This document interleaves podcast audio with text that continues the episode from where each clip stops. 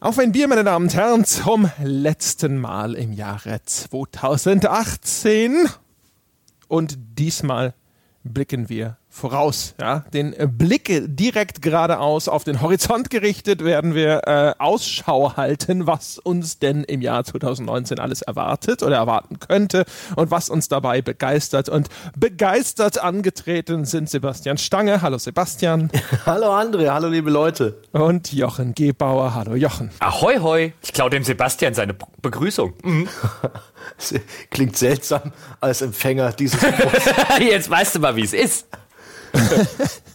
Ist das, ist das der erste Trend 2019? Hast du vorgenommen, Sebastian Stange sozusagen einfach. Es ist die Digitalisierung. Zu übernehmen? Nee, es ist die Digitalisierung. Sebastian wird einfach obsolet. Ist es Assimilierung? Ist es wie bei den Borg? Bist du hinter so ein Jochen-Sebastian-Hybrid? Und bin ich dann Sochen? oh Gott, ich spiele dann lauter Rollenspiel und hasse mich dafür.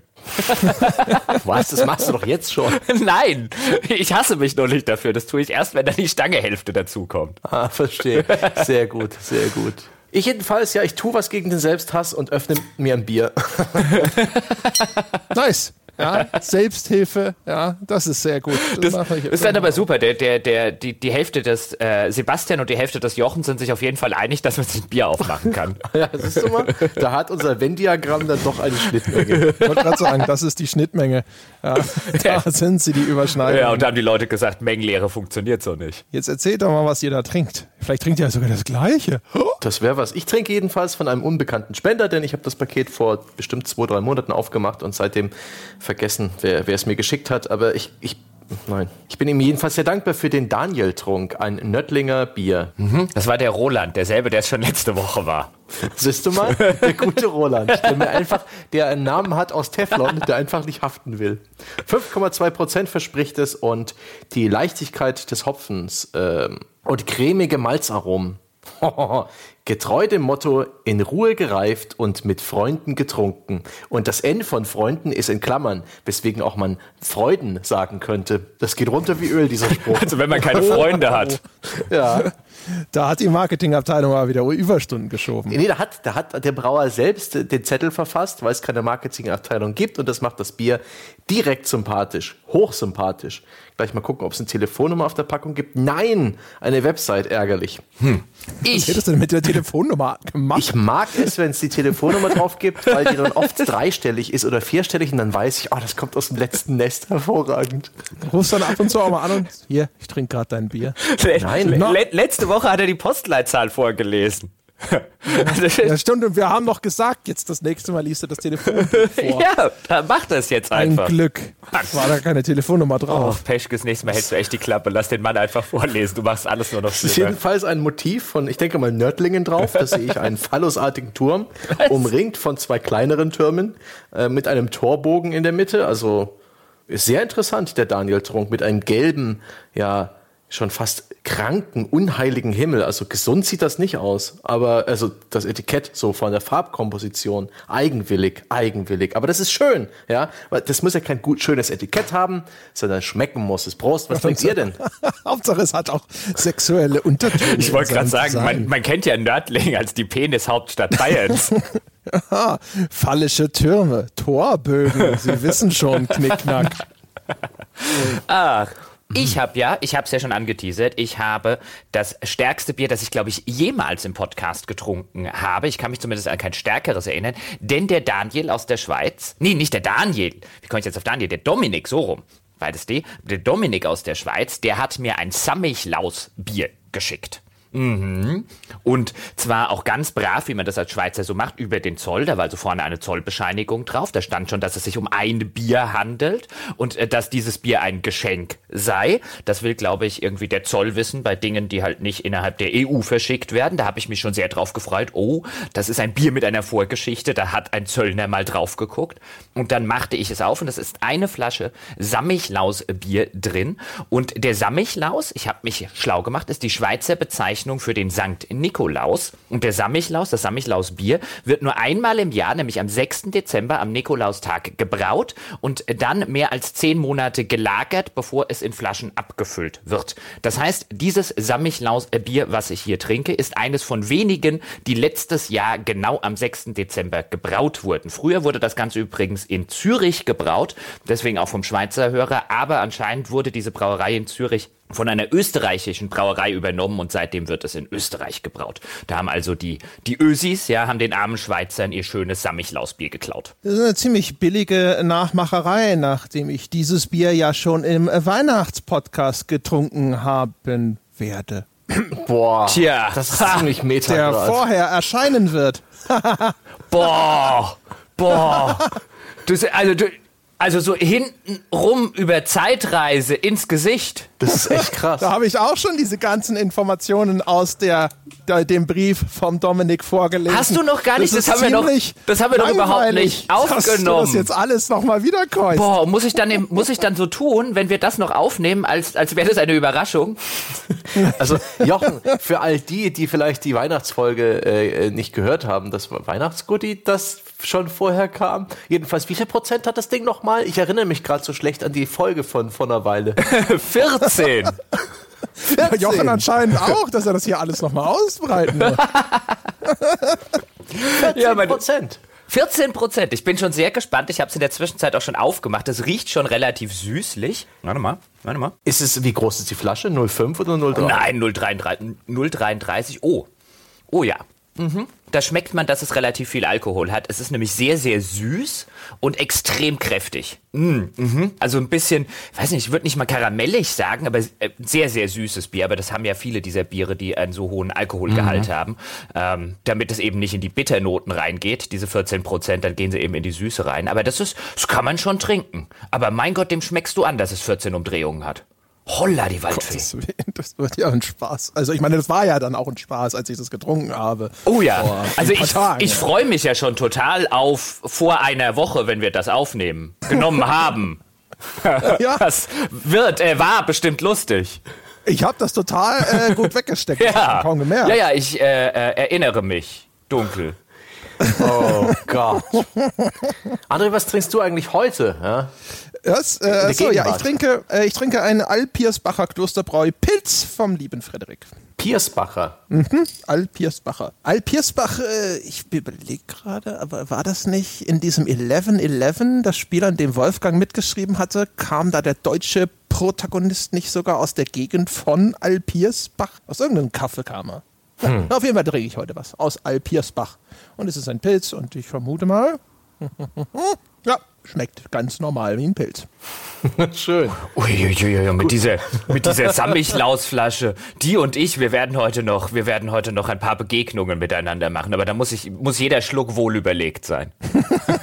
Verstehe. Ethisch gesetzt. Methodisch rantrinken muss. Aber das ist, ah, ich finde das, also es ist ein bisschen ungewohnt, weil es halt wirklich also extrem kräftig ist. Aber es ist wirklich auch nicht schlecht. Also ich glaube, am Ende dieser Flasche käme ich auf die Idee, noch eine trinken zu wollen und dann bin ich sehr froh, dass er keine zweite mitgeschickt hat. Aber Das ist, ja, das ist ja immer das Problem mit Alkohol. Da kommst du immer auf dumme Ideen. Ja, gut, ehrlich. ja. Nein, wenn ich jetzt so eine, wenn ich jetzt eine 03er Flasche Pilz oder so trinken würde, klar, würde ich jetzt vielleicht nachher sagen, auch eine zweite ging auch noch. Ja, aber hier hätte ich jetzt wahrscheinlich, weißt du, da hast du dich gerade warm getrunken mit. Naja, ich für meinen Teil bin jetzt jedenfalls gerade mit meinem Bier so ein bisschen bekannt geworden. Es ist eigenwillig. Es schmeckt. Es hat so eine leichte Säure, könnte man fast sagen. So ein bisschen, hm, der Hopfen zusammen mit dem Malz ergibt eine Kombination, die ist für mich ein bisschen befremd, wie ein bisschen sauerteigig. Gar nicht mal so süß. Hm, definitiv alkoholisch, hat auch 5,2 Prozent und etwas, gebt dir noch 200 Milliliter, dann würde ich es mögen. Meins ist halt wie immer ein bisschen herb. Das Schöne ist halt wieder, was da so an, an Quatsch auf diesem Etikett steht. Mit dem berühmten Brauwasser aus dem Schwarzwald. ja, wer hat noch nicht davon gehört? Auf der Straße raunen sich die Leute ja immer zu. Oh, das Brauwasser aus dem Schwarzwald. Und 100% Naturhopfen im Gegensatz zu all dem Kunsthopfen in den anderen Bieren. Ja, alt, alt hergebracht mit dem Brauwasser, aber macht's auch noch wie früher, wo dann so plakatiert wurde, dass jetzt gefälligst nicht mehr in den Fluss geschissen zu werden darf, ja, weil am Sonntag Bier gebraut wird. Wie ist das das, was es so berühmt macht, dass dort solche Plakate nicht hängen? Ja, das Da ist Mikro, ein Stück von, von jedem Anwohner in dem Bier. das Mikrobiom der Gemeinde, genauso die, die, die, die, die, das Kollektiv der örtlichen Darmbakterien wohnt auch im Bier. Und deswegen ja. vertragen es wahrscheinlich bloß die Einwohner gut. Die du kannst wahrscheinlich so einen DNA-Test machen bei dem Bier. Ja. ja, es war das Actimel des 17. Jahrhunderts. ja. ah. Nun, ähm, ich habe einen Zettel aufgeschrieben. Oder jetzt Aha. schon mal habe ich auf meinem Na? Zettel Dinge äh, Milch, Eier, geordnet. Käse, das Mehl. auch, ja. Aber ich habe zum Beispiel Spiele-Titel aufgeschrieben und zwar in den Kategorien erwarte ich wenig von, ja, Vorfreude bei, Doppelpunkt und neugierig, weil könnte ja. Ich dachte schon, jetzt kommt, jetzt erwarte ich wenig von, erwarte ich gar nichts von und total uninteressant. Nein, ich, Neugierde ist mein größter, meine größte Waschliste bei den Spieletiteln 2019. Das ist noch vor Hype, aber da ist durchaus Interesse da. Aber die Vielleicht-Kategorie ja. ist immer die größte. ja, nein, vielleicht ist es doch eigentlich. Nee, also äh, äh Vielleicht ist dann der ganze Rest, den ich nicht nenne. Ja. Oh, ich habe aber, ich muss aber Sebastian zustimmen. Also ich habe jetzt drüber geguckt, auch auf die Sachen, die jetzt für 2019 schon angekündigt sind, beziehungsweise wahrscheinlich sind. Und ich sehe dort eine lange, lange Liste von Spielen, die ich zumindest interessant finde. Also ich glaube, letztes Jahr habe ich nicht auf 2018 auch nur auf die Hälfte einer so, oder eine Liste, die nur halb so lang war, so drauf geguckt. Da sind echt einige Sachen, die dieses Jahr erscheinen. Hm. Wenn ich mich noch erinnern würde, aber meine Liste ist zumindest auch, also, also die mindestens interessant Liste ist sehr lang, ja. ja, dann fangen wir, wir dann anfangen in der Mitte ja. des, des Spektrums. Nee, lass uns doch, lass uns doch direkt mal anfangen. Gehen, versuchen wir es doch wenigstens am Anfang ein bisschen chronologisch zu machen, weil echt jetzt schon im Frühjahr, äh, Februar, März ein Haufen Zeug rauskommt. Also ich denke da zum Beispiel an das neue Metro, was mir von der ganzen Optik, Ästhetik mit mehr Dingen, die halt nicht in dunklen U-Bahn-Schächten spielen und so weiter, erheblich mehr zusagt als die Ästhetik der älteren Spiele. Und das sah auch wirklich bei allem, was ich bislang gesehen habe, echt, echt interessant aus. Also da bin ich sehr gespannt drauf. Dann erscheint jetzt ein neues Tropico. Da weiß ich gar noch nicht mal, ob ich dazu komme, weil eben auch einen Monat später ein neues Anno erscheint. Es erscheint Anthem von BioWare. Es erscheint ein neues Far Cry. Und ich habe wahrscheinlich sogar noch ein paar Sachen vergessen, die jetzt einfach nur im Februar, März rauskommen. Also da kommt schon ein Haufen Zeug raus, wo man normalerweise sagen würde, dieses Jahr oder beziehungsweise nächstes Jahr, weil wir sind ja noch im Jahr 2018, aber nächstes Jahr hat schon ein Frühjahr, was in vielen anderen Jahrgängen ein Herbst ist. Ja, ist ganz gut be belegt. Ne? Da hat glücklicherweise Red Dead Redemption einiges weitergeschoben. Also so zumindest war ja die Spekulation. ich wünschte, sie hätten es ein bisschen besser verteilt. Ne? Im Januar ist leider noch relativ dünn und dann kommt es erst im Februar alles. Ja, aber das ist auch in den letzten Jahren oft so gewesen. Also viel, oftmals hat sich ja AAA, was eigentlich im Weihnachtsgeschäft erscheinen sollte, irgendwie aufs Frühjahr verschoben und dann öffnen die Publisher ab Februar dann wieder ihre, ihre Tore ihre Floodgates, was ja auch ein Stück weit Sinn ergibt, weil es im Februar immer noch kalt und dunkel ist und eine gute Zeit ist, um die Leute mit Spielen zu versorgen. Ich bin da immer sehr dankbar. Ja, da sieht man vor allen Dingen noch sehr, sehr extrem, äh, dass die ganze Industrie immer noch auf den klassischen Handel angewiesen ist. Denn ansonsten würden wir im Dezember und im Januar mehr sehen. Aber da hast du halt einfach den Fall, dass große Ketten in Deutschland, zum Beispiel so einen Mediamarkt oder einen Saturn, die sind halt Anfang Dezember sozusagen dicht für ihr Weihnachtsgeschäft. Die nehmen mhm. keine großen Warenlieferungen mehr an. Und im Januar werden sie wahrscheinlich halt immer noch die Abverkäufe, die sie an Weihnachten nicht haben, das ganze Retourengeschäft, was nach Weihnachten angeht. Ich nehme halt an, die werden auch sagen, komm mir mit euren großen Sachen, wenn ihr auch wirklich äh, Point-of-Sale-Werbung und so weiter haben wollt, kommt uns damit erst ab Februar. Also ich glaube, das sieht man da schon. Also ich glaube, wenn wir in einer Zeit sind, in ein paar Jahren vielleicht, wo wir echt 80, 90 Prozent über Digitalverkäufe haben, ich glaube, dann siehst du auch bessere Verteilungen, hm. als du sie heute siehst. Hm. Mir hat mal vor, schon vor vielen Jahren jemand erzählt, dass ein Januar-Release gar nicht so schlecht ist, weil auch zu Weihnachten so viele Gutscheine und sowas oder Geld verschenkt wird. Aber aus irgendeinem Grund, ich kann mir vorstellen, dass deswegen sowas wie, keine Ahnung, vielleicht vielen, vielen Urlauben über diese, über den, den Jahreswechsel hinweg und so, dass das logistisch also, vielleicht tatsächlich schwieriger ist. Mir hat mal, ich bin ganz gut befreundet mit jemandem, der früher Einkaufsleiter in einem Mediamarkt war für die Entertainment-Abteilung und der hat halt gesagt, zumindest zu der Zeit, wo er das noch gemacht hat, war einer der Hauptgründe, dass du halt schlicht und ergreifend gesagt hast, im Januar hast du noch, du bist noch vollgestellt durch dieses ganze Weihnachtsgeschäft, weil du hast halt über, über die Jahre und äh, äh also so für zwischen den Jahren und so weiter, die, die, die Lager sind voll. Ähm, dann kommt das ganze ganze Retourengeschäft nach Weihnachten mit den Leuten, die halt ihr Zeug zurückgeben wollen, die ihre Gutscheine einlösen, wie du es gerade gesagt hast, und, und, und. Also für einen Entertainment-Release ist der Januar sozusagen in einem dieser großen Märkte eine absolute Katastrophe. Das ist das, was mir gesagt wurde von jemandem, der das beruflich gemacht hat. Hm. Ich habe es halt von so ein, zwei Publishern, aber das ist zehn Jahre her oder so. Also von daher keine Ahnung. Also ich habe ein Spiel auf der Liste im Januar, das mich interessiert. Und das ich höchstwahrscheinlich spielen werde. Und ich weiß nicht, was ich davon erwarten soll. Und zwar Ace Combat 7. Skies Unknown. Mal wieder ein Ace Combat, mal wieder eins dieser Flugzeugspiele, also Kampfjet-Simulationsdinge. Ich, äh, ich spiele die ganz gerne mal. Ich weiß nicht, wie es euch geht. Ähm, ich fand auch das Assault Horizon ganz gut. Ähm, ich finde es immer sowohl befremdlich als auch faszinierend, dass die äh, da stets von Namco Bandai so eine pathetische Story mit einbauen. Um, und, und so ein, so ein Paralleluniversum und so abgedrehte Flugzeuge. Also seltsam, aber äh, irgendwie interessant. Und äh, einmal alle drei Jahre mag ich es, irgendwie Kampfjets zu fliegen und Gegner mit Lenkraketen zu markieren und Dogfights zu suchen. Und dann habe ich aber auch wieder genug davon.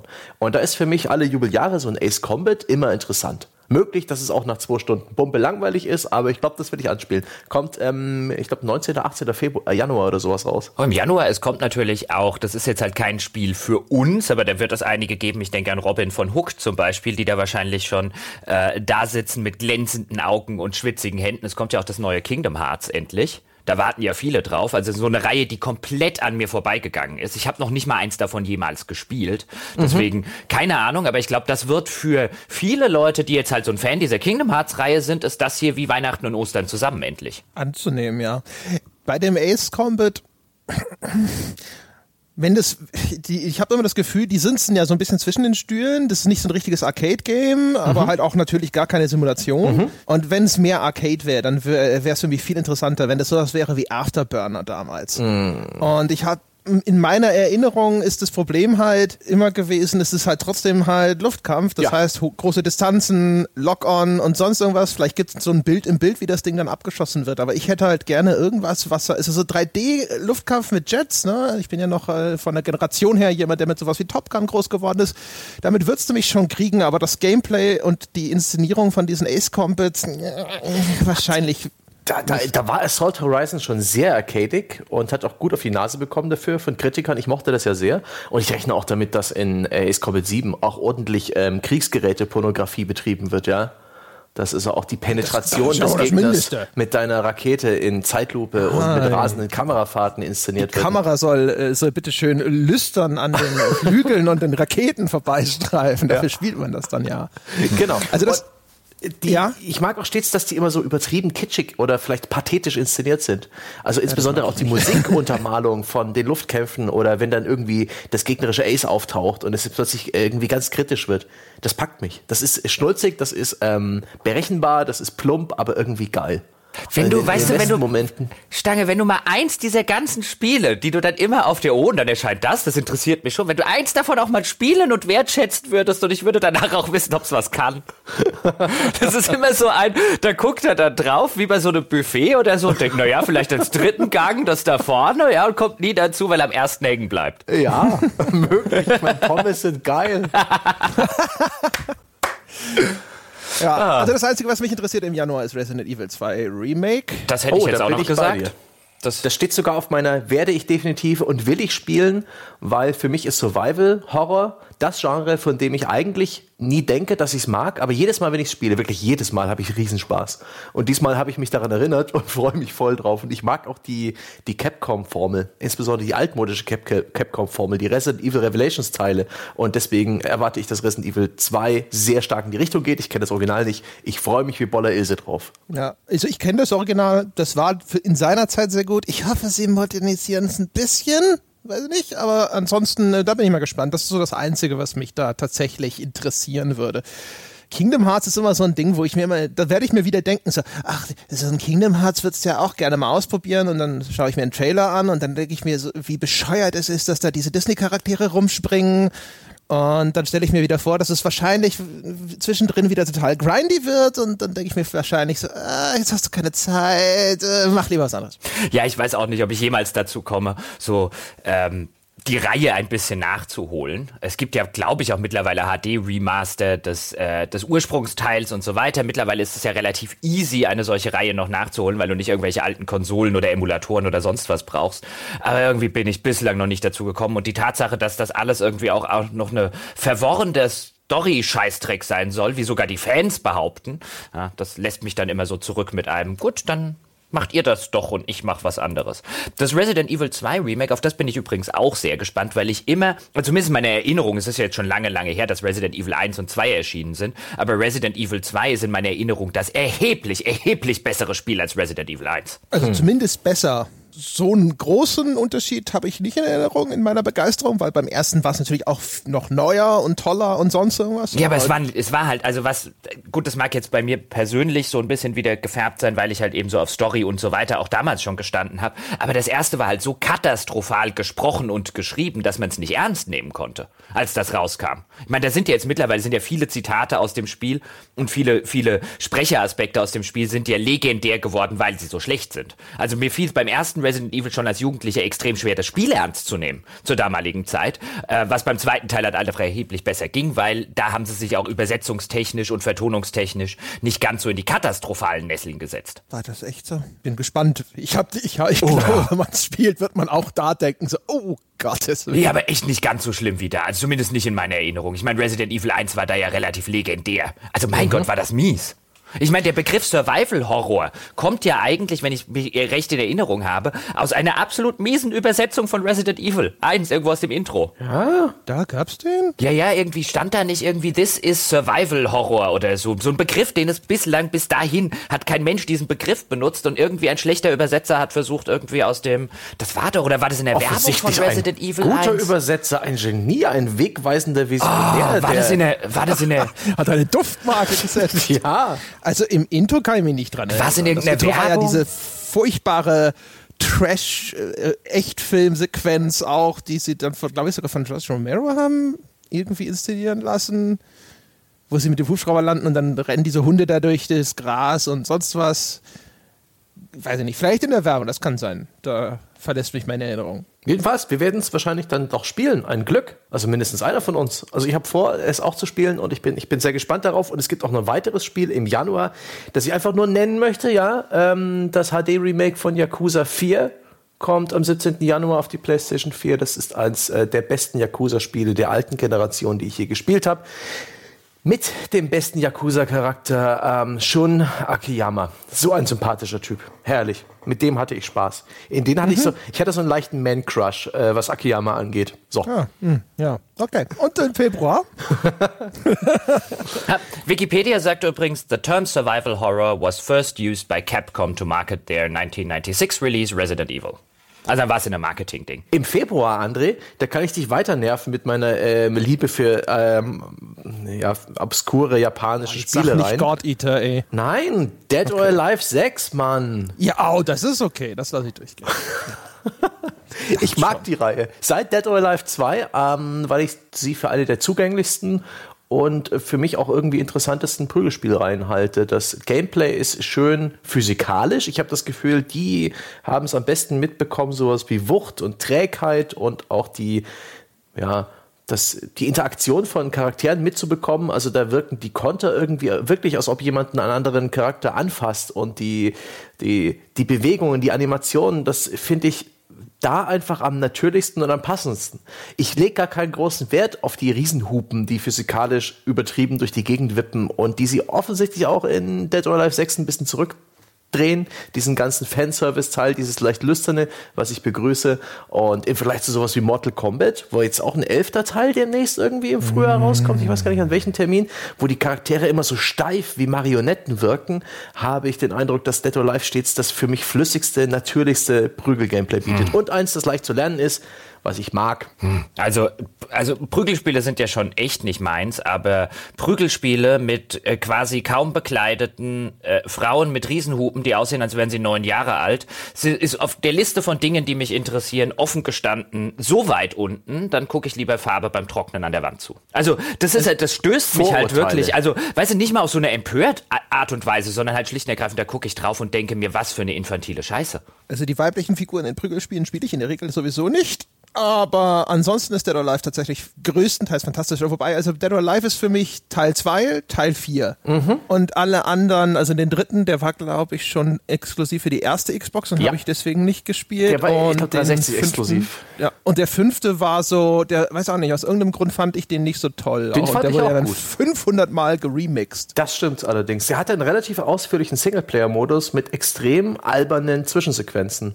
wo sie auch wirklich ihre, ihren Bullshit umarmt haben. Und das mochte ich sehr. Es, war, es hat absolut keinen Sinn ergeben. Und die Entwickler, Entwicklern war das klar, den Storyautoren, und alle haben mitgemacht. Und das ist wie so ein Film, wo man merkt, dass alle Schauspieler Spaß haben. Und ungefähr so war es, den Story-Modus von Dead or Alive äh, 5 durchzuspielen.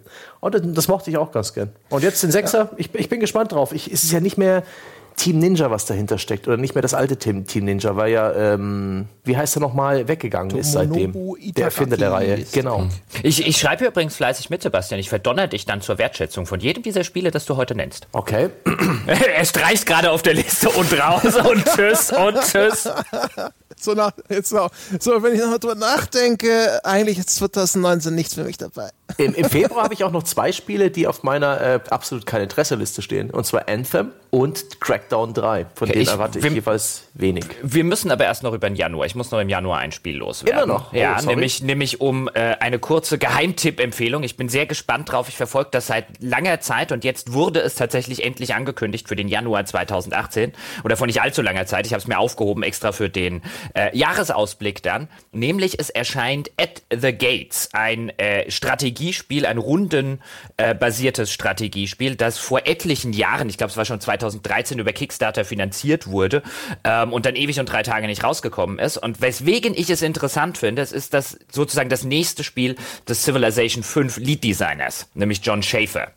Und äh, nachdem ich Civilization 5 für mechanisch mit weitem Abstand das beste Civilization seit Civilization 2 halte, es gibt Civilization 4 Anhänger, die kann ich noch verstehen, auch wenn ich äh, die Argumente nicht teile, aber 4 oder 5 sind definitiv die mit Abstand besten seit 2 und für mich das beste Civ 5 und da der verantwortliche Chefdesigner, der macht jetzt oder endlich wieder ein Strategiespiel namens At the Gates, das auch relativ stark an Civilization teilweise angelehnt zu sein scheint, auch wenn es in einer historischen Epoche, in einer einzigen historischen Epoche zu spielen scheint, nämlich so alte Rom-Geschichten, alte Rom kurz vor Zusammenbruch, at the gates, also vor den Toren, Hannibal und so weiter. Das ist so ein bisschen der Teil, der mich abschreckt, weil ich eigentlich an Civilization dieses ähm, über Jahrtausende äh, umspannende Gameplay mag, aber äh, der Lead-Designer von Civilization 5, das reicht eigentlich schon, um ein neues Strategiespiel von ihm zu kaufen. Und es hat auch Hexfelder, wie ich gerade sehe, beim, beim hastigen Googlen. Es hat Jahreszeiten. Boah, ne, das kann alles Mögliche werden. Also ich, Aber interessant. ich, ich habe das seit so langer Zeit auf dem, auf dem Schirm und dann wieder vergessen gehabt, einfach weil eben 2013, 2014 sollte es, glaube ich, ursprünglich mal rauskommen. Dann habe ich das ganze letzte Jahr quasi nicht mehr dran gedacht, bis ich dann plötzlich irgendwo zufällig gelesen habe. Hat jetzt einen Erscheinungstermin Anfang 2018. Ich so, oh. Na, da wirst Ja, du für nice. uns den Kanarienvogel spielen und gucken, ob man da die Luft atmen kann. Ja, das Interessante ist, sie hatten, was sie vorhatten, ich weiß jetzt nicht mehr, ob das noch akut und so weiter ist, bin dann sehr gespannt, wenn ich es spielen werde, ist, was sie vorhatten, war ein System sozusagen, ich glaube, sie nannten es Tooltip in Tooltips. Ein, ein, äh, ein, ein innovatives Feature, das auch Einsteigern ähm, das Spielen solcher Spiele extrem erleichtern sollte, weil es die Funktionalitäten und die Zusammenhänge der Mechaniken auf intuitive Weise den Leuten beim Spielen beibringen will. Das war so eins der Dinge, die sie neu und anders machen wollten. Ich bin gespannt. Okay. Wenn dein Vorzeigefeature Tooltip in Tooltip heißt, würde ich sofort sagen, okay. Vielleicht habe ich es falsch paraphrasiert, das ist ein Weilchen her. Sie sollten vielleicht eine Packung Kaffee beilegen. Es klingt so wie dynamischere Excel-Tabellen. Ja.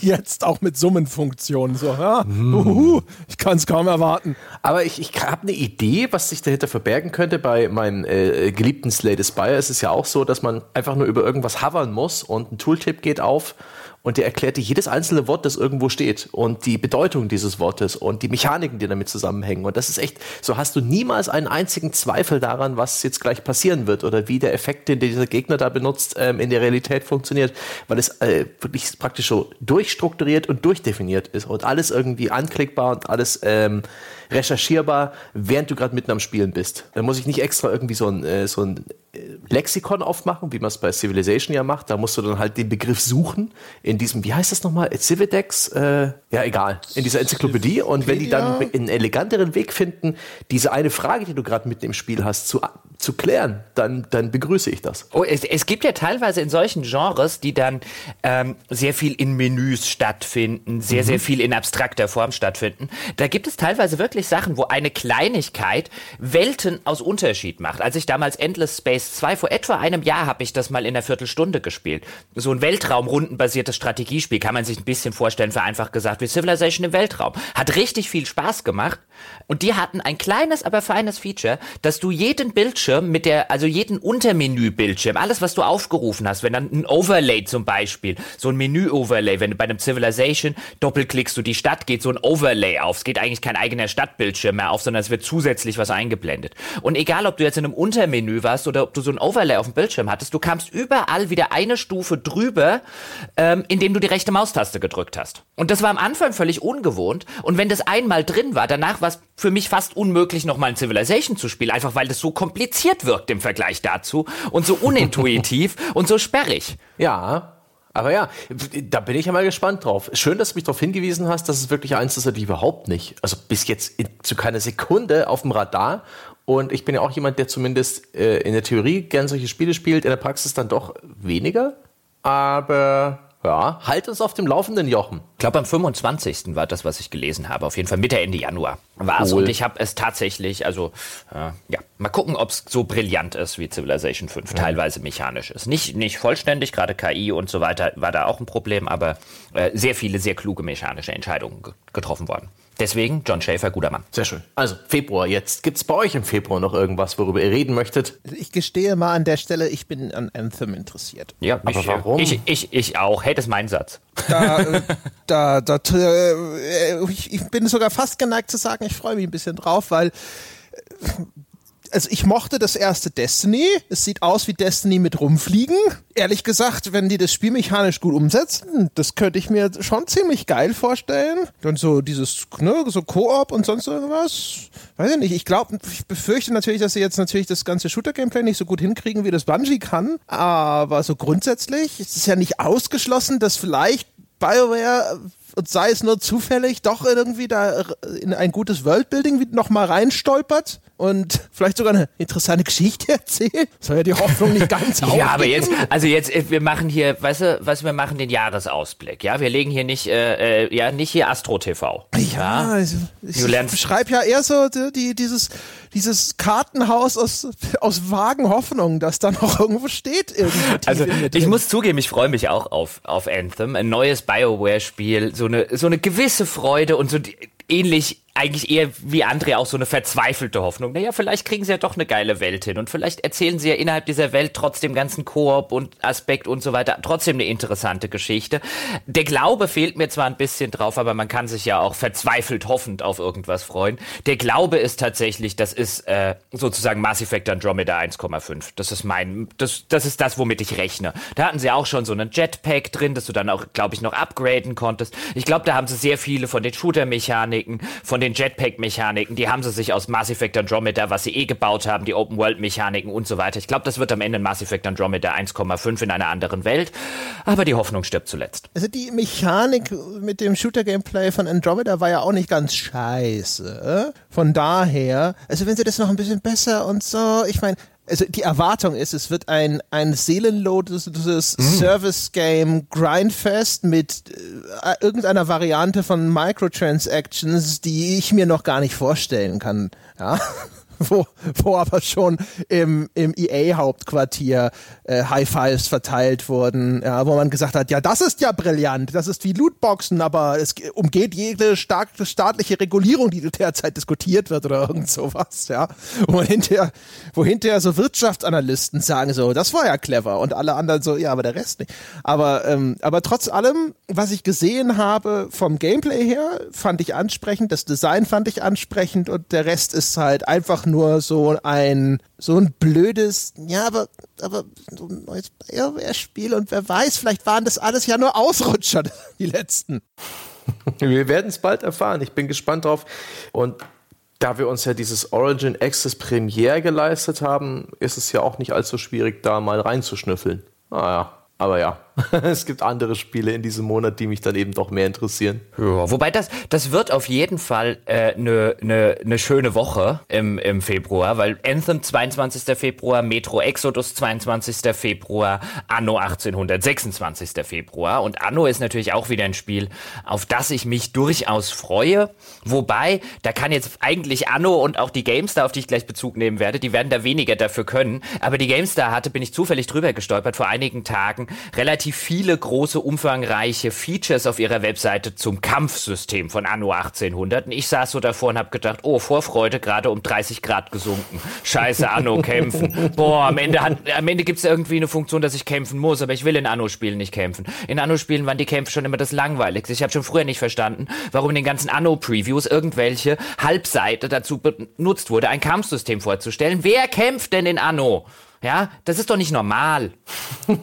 Das ist ja. wirklich nicht normal. Auch bei den Siedlerspielen fand ich das furchtbar, ja. sobald gekämpft wurde. Nee, ich meine, was sind denn das für traurige Menschen, die das machen? Ja, aber das ja? ist wahrscheinlich der PR-Plan äh, der PR-Plan von Ubisoft. Alle Leute haben die Kämpfe in Anno, äh, was will es, 20, 2600 oder wie das hieß, äh, 2600, also im Zukunfts-Anno, haben alle die Kämpfe gehasst, die in so einem extra Modus abliefen, der auch irgendwie ein bisschen Das waren die besten Kämpfe, die Anno je hatte und die waren scheiße.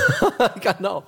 ja, deswegen ist wahrscheinlich die, die Ubisoft PR, das Marketing, ja, wir müssen unser Messaging verbessern, ja, wir müssen endlich schaffen, dass die Leute die Kämpfe lieben. Also, informiert sie gut. Die nächste Nein. Runde Berichterstattung, ja, wir, laden, wir laden die Journalisten alle bei uns ins Hauptquartier ein, ja, wir ködern sie mit hier Anno exklusiv anspielen und dann zack, dürfen sie ausschließlich die Kämpfe zocken. Ja, genau. genau. Ich, ich, ich stelle mir gerade vor, weißt du, du bist, ich wäre wär wieder klassischer Spielejournalist und irgendwie mein Chefredakteur wird kommen, hier Jochen, du musst übrigens äh, äh nächste Woche hier zum Anspielevent da bei Bluebird Mainz anrücken, hier neues Anno, ähm, sie zeigen die Kämpfe.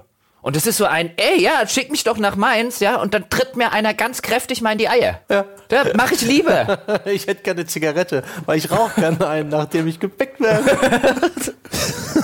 das ist so wie bei, bei den Call of Duty Events, wo du hinkommst und so, wir zeigen nur den Multiplayer-Modus und so, uh, okay, ich war, ich war immer lieber auf den Multiplayer-Events bei Call of Duty, die haben mehr Spaß gemacht. Nee, ich finde halt, den, also Multiplayer ist halt auch so ein Ding. Du, indem ich da vier Stunden reinspiele, ist für mich halt einfach nur so, ja, okay, well, das, das ist da halt kann man so, nachher wahrheitsgemäß schreiben, wie immer. Ja. Das animierte Factsheet ist das. Ich habe damals so einen zweiseitigen Waffenkasten in die Play 3 äh, gemacht, der meiner Meinung nach der Grund war ähm, für diese legendäre Spielkolumne. Ich weiß nicht von ähm, Christian Schmidt, äh, Schluss mit Waffen, Extrakästen. Das war ich. Ich habe das ausgelöst.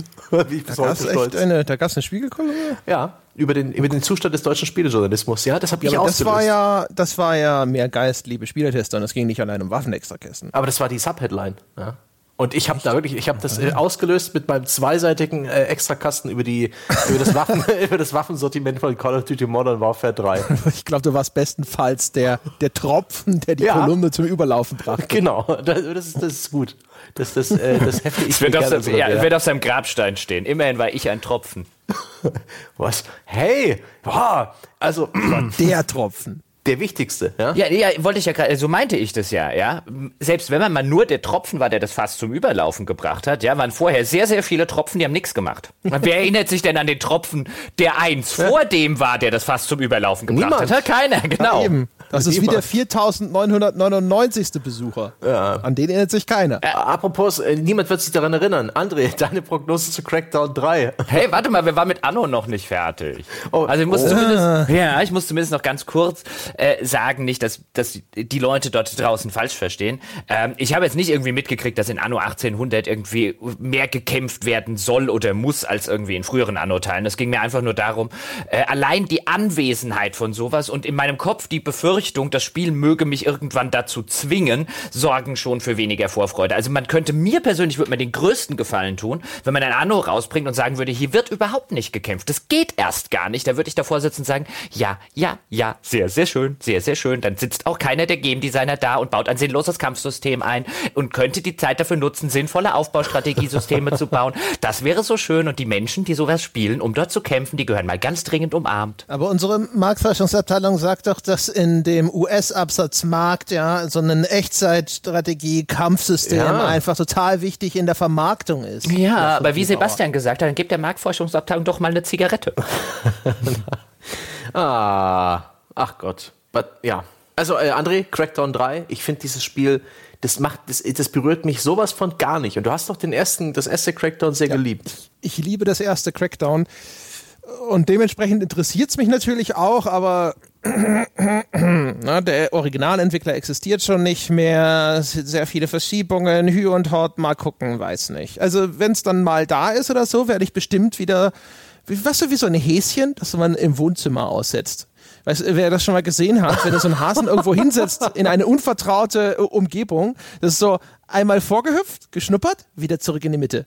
In die andere Richtung zwei Schritte vorgehoppelt, geschnuppert, wieder zurück an den Ausgangspunkt, ja. Und so, so werde ich mit Crackdown 3 verfahren, ja.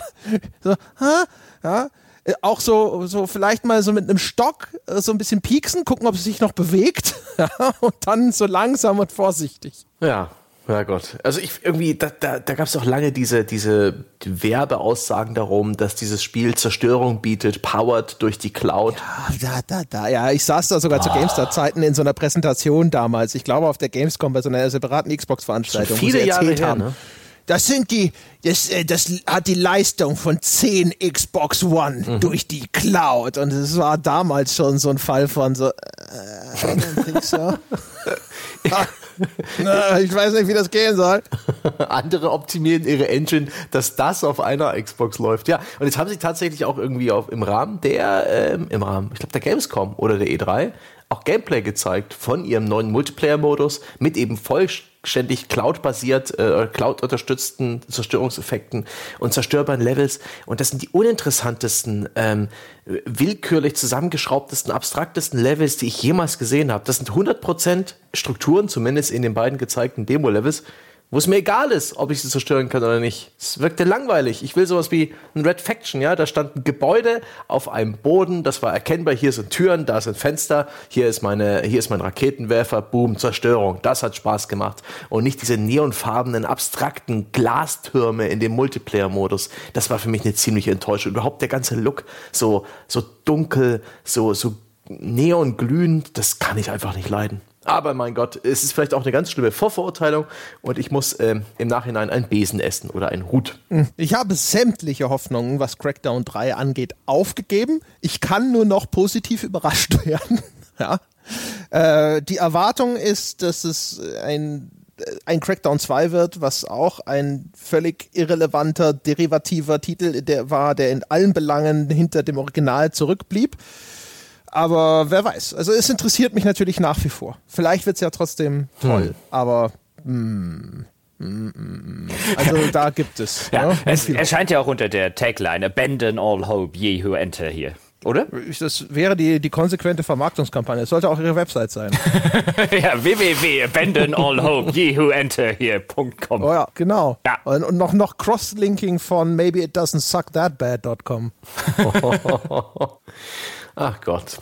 Ja, Ja, aber so ist es halt. Also ich, ich hoffe, es wird gut, aber ich glaube es nicht. Also das ist so, da bin ich noch viel pessimistischer als bei Anthem. Also da wird Anthem wahrscheinlich Gold hinterher dagegen, Ja. aber ja, mal, mal Ja, schauen. aber lass uns dann nicht so lang bei Crackdown bleiben. Wir haben ja noch viele Monate vor uns. Ich denke mal, langfristig werden wir uns auch ein bisschen von diesem Monat für Monat lösen, weil je weiter es in die Zukunft geht, desto unsicherer werden auch Release-Termine. Aber immerhin, für den März gibt es ja schon noch einige. Im Februar gibt es auch noch das Trials, das André und ich spielen wollten. Nachdem wir auf Richtig, der E3 äh, äh, lustige Trailer gesehen haben, wo Leute mit dem Gesicht an irgendwelche Hindernisse geflogen sind und so. Richtig. Try, äh, Rising hieß Ja, es, oder? soll, glaube ich, ja. Trials Rising soll auch noch im Februar erscheinen.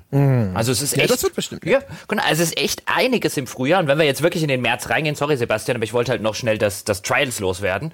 Ähm, da haben wir mit dem Sinking City, also dieses Lovecraft-Spiel von den Sherlock Holmes-Machern. Und ich bin ja ein kleiner Fan, auch wenn sie jetzt echt nicht großartig waren, aber ich habe die immer gerne gespielt, diese Sherlock Holmes-Dinger von Frogwares. Und die machen jetzt hoffentlich das Lovecraft-Spiel, das für mich Call of of Cthulhu in keinster Weise gewesen ist. Dann Division 2 habe ich jetzt persönlich keinerlei Interesse daran, ist aber auch jetzt echt kein kleiner Release. Devil May Cry 5 sah auf den, in den ganzen Trailern viel interessanter aus, als es eigentlich erlaubt wäre für ein Devil May Cry. Also da kommen auch im, im, im März durchaus nicht uninteressante Sachen raus. Ja, genau. Was ist eigentlich mit, ja, jetzt haben wir gar keinen Ton zum Metro Exodus äh, verloren. Ich weiß wenig drüber, außer dass alles, was ich gesehen habe, so an Trailern während der E3, als ich mal auf dieser EGX-Messe in Berlin ähm, ein bisschen jemandem beim Spielen zugeguckt habe, ich weiß nicht, was ich darüber sagen soll, außer es sieht von der ganzen Aufmachung und allem her aus wie ein Spiel, was ich spielen wollen würde. Aber wenn du es schon mal so jemandem beim Spielen zugeschaut hast, also ist das jetzt so, haben sie es endgültig zu einem Open-World-Shooter gemacht? Ich habe keine Ahnung, ob es Open World ist, weil das konnte ich halt von Zugucken nicht beobachten. Es war halt nicht mehr im Gegensatz zu früher und das ist halt einfach was, was mir persönlich nicht sonderlich gut gefällt. Diese dunklen U-Bahn-Schächte, ähm, äh, am Ende noch mit Jumpscares und mit irgendwelchen Spinnen, die dir dann plötzlich so über die übers Gesicht laufen, dargestellt, so klaustrophobisch, dü düster und so weiter, sondern alles, was ich bislang gesehen habe, hat sich also hauptsächlich in irgendwelchen Oberweltarealen abgespielt, hat echt grafisch nett ausgesehen, hm. hatte vom, von der Aufmachung her ein wirklich schönes Shooter-Gameplay, ein sehr, sehr kräftiges Shooter-Gameplay, so hat das zumindest gewirkt,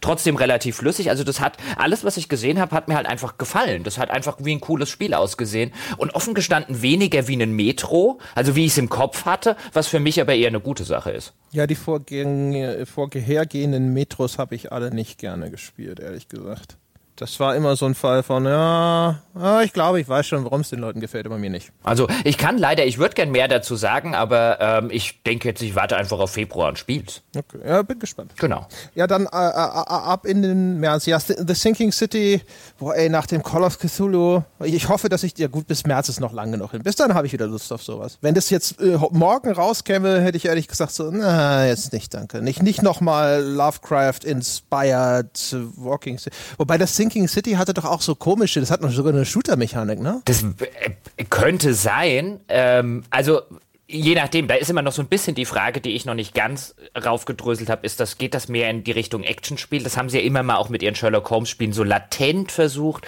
Meine Hoffnung wäre ja, dass es wie die guten Sherlock Holmes Spiele, also insbesondere die Mittelteile der Reihe, dass es einfach ein gutes äh, Adventure ist. Ja, das waren, das waren keine Walking Simulators, das waren Adventures. Ähm, in denen, und immer wenn sie zu sehr in die Action-Richtung gegangen sind, wurde es offen gestanden erheblich schlechter. Und wenn sie sich so auf ihre Adventure leisten und auf ihr Detektiv-Gameplay konzentriert haben, waren die Teile eigentlich am besten. Und ich glaube halt so eine Lovecraft, so eine Lovecraft-Geschichte und eine Lovecraft-Welt mit einem Detektiv im Mittelpunkt und einem gescheiten Detektiv-Gameplay. Ich meine, Call of Duty, äh, Call of Duty, Call of Cthulhu hat das ja versucht und ist grandios dran gescheitert. Aber ich glaube, deswegen deswegen, deswegen freue ich mich durchaus auf das Spiel, weil ich denke, dass man die Gameplays der guten Sherlock Holmes Spiele echt gut mit einem mit einem Lovecraft-Szenario verknüpfen könnte. Also das wäre meine Hoffnung. Wenn am Ende ein, ein mittelmäßiger Shooter dabei rauskommt, werde ich sehr enttäuscht sein. Ich hatte mal so, so eine Gameplay-Videos gesehen mit den Entwicklern und da war, meine ich, so Action-Gameplay zu sehen, wo ich gedacht habe, so, oh shit, shit, shit, shit, shit. Hoffentlich wird das die Ausnahme bleiben. Also war es zumindest bei den Sherlock Holmes-Dingern auch, dass du in den Trailern dann plötzlich irgendwelche Schlägereien und so weiter gesehen hast und so gedacht hast, oh shit, shit, shit, die haben eine Nahkampf-Spielmechanik eingebaut und dann hast du im fertigen Spiel gemerkt, ah, das haben sie deswegen gemacht, damit der Trailer interessant wirkt. Und im Spiel ja, hatte es, ja genau, im Spiel hatte es halt quasi, äh, ist dann dreimal im Spiel passiert, war, war, ähm, war trivial und nicht anspruchsvoll und du konntest es mehr oder weniger ignorieren. Wie gesagt, also mal gucken. Ja, also ich muss gestehen, äh, das Far Cry, das haben wir im, Februar, war das auch noch, ne? hatten wir mm. erwähnt, Far Cry New Dawn. Ich vermute, dass ich im Februar wieder schwach werde. Im Moment nicht so. Und Tom Clancy's The Division 2 bin ich mal gespannt, wie es aussieht im März. Aktuell her habe ich da überhaupt gar kein Interesse dran. Bei mir auch. Das geht mir total am Arsch Aggressives, vorbei. intensives, aktives Desinteresse. ja, also geradezu schon feindseliges Desinteresse. Ja, feindselig ja. trifft's auch gut. Nach der Zeit, die ich in Division 1 verschwendet habe, ist das so ein Fall von so, nope, not trying crack again. ich ich, ich, ich überlege jetzt gerade, aber tatsächlich, ja, also bevor ich Division 2 spielen würde, würde ich Dead or Alive spielen und das Kampfsystem von Anno Ja, lieber ziehe ich den Anno in den Krieg. Nee, ich habe auch wirklich ein, ein geradezu gewalttätiges Desinteresse an Division 2. Ich hatte schon ein extremes Desinteresse an Division 1, weil nichts in dem Spiel irgendwie mir persönlich irgendwie interessant vorkam. Ich aber nachvollziehen kann oder auch befürchtet habe, dass, wie André das gesagt hat, ich trotzdem wegen dieser ganzen Progressionskarotte voll drauf hängen bleibe und deswegen einen weiten Bogen drum gemacht habe. Und Division 2 sieht wirklich nur aus wie ein, hey, pst, pass mal auf, wir haben wieder Crack reinbekommen, willst du? oh, Scheiße. Das ist so militantes Desinteresse, um nochmal einen Begriff in den Raum zu werfen. Das ist sehr schön. Oh, das Mann. erste Division mit seinem New York im Schnee und so, das hatte noch eine super Ästhetik, die mich voll angesprochen hat. Und ein Glück haben sie jetzt auch für Division 2 eine, eine andere gefunden, die für mich total derivativ wirkt, ja. Das macht es mir noch einfacher zu sagen, es interessiert mich nicht. ja, aber ich sag dir, wie es ausgeht. Ich sag dir, wie es ausgeht ausgeht, durch irgendeinen dummen Zufall, ja, schnupfst du diese Line, ja, und dann, Halleluja, dann sammeln ja, wir dich ja, morgen, genau. sammeln wir dich morgens um sieben in Unterhosen vorm PC wieder ein. Ganz kurz rein, ja genau. Ja, das ist dann so nach einer Woche ah, wache ich dann auf meiner Couch auf mit so einem PS4-Controller in der Hand. Ja. Irgendjemand hat mit Edding äh, Schlampe auf meine Stirn geschrieben. Das warst du. Ich kann mich ja nichts erinnern. oh Gott, oh Gott. oh, das ist sehr schön. Aber ich glaube nicht, dass ich in die Karotte beißen werde, in die gestreckte. Aber schön, schön, schön, schön. Auch The Division erscheint. Und ähm, bei dem Far Cry New Dawn, ich, ich sehe vielleicht sogar, dass ich, dass ich Zeit habe für ein apokalyptisches, postapokalyptisches äh, Open-World-Spiel, aber nehme ich Rage 2 oder nehme ich Far Cry. Beides Ego-Shooter, Beides, ähm, äh, bei beiden erwarte ich also eigentlich ein sehr griffiges und, und kerniges Shooter-Gameplay. Bloß für welches entscheide ich mich? Aus der Ferne, ja, wirken sie nahezu identisch. Sie haben sogar eine relativ ähnliche Ästhetik gewählt mit solchen, ja, Neonfarben oder auch Pastellfarben zur, äh, ich weiß auch nicht, ich, ich, hab, ich vermute, das liegt ein bisschen an diesem neuen HDR-Trend. Habt ihr das mal, habt ihr, habt ihr eigentlich mal, um komplett das Thema zu wechseln, das muss kurz sein, habt ihr schon mal HDR gesehen, so in ja, Aktion in einem Videospiel? Ja, also abgesehen davon, dass ich dir schon mehrfach davon erzählt habe, nein. Ha? Und mir einen PC, äh, einen Fernseher gekauft. Du hast mir von der Abwesenheit von Was? etwas erzählt? Nein, von HDR. Also ich habe jetzt, hab jetzt äh, auf 4K, ich habe hab Red Dead Redemption 2 auf dem neuen Fernseher gespielt und, und, und. Ja, Detroit zum Beispiel. Ja, aber ist dein neuer ja, Fernseher HDR-fähig und hast du die Konsole äh, Nein, natürlich nicht. Ich habe okay. mir extra einen neuen Fernseher für fast 1500 Euro gekauft, der HDR kann, um dann meine oh. Playstation nicht drauf einzustellen. Weil ich gucke nämlich gerne okay. Sat 1 auf 1080p auf HDR. Stange! Also die Beschreibung entspricht ja, schon der Erwartung. Arschloch! ja, Sticks and das, wenn, wenn wir also, rübergehen und deine oh. Playstation anschauen, das ist dann halt, ja, die ist auf 720p eingestellt. So, was? Sticks and nein, stones can nein, break nein, my bones, but words can never hurt me.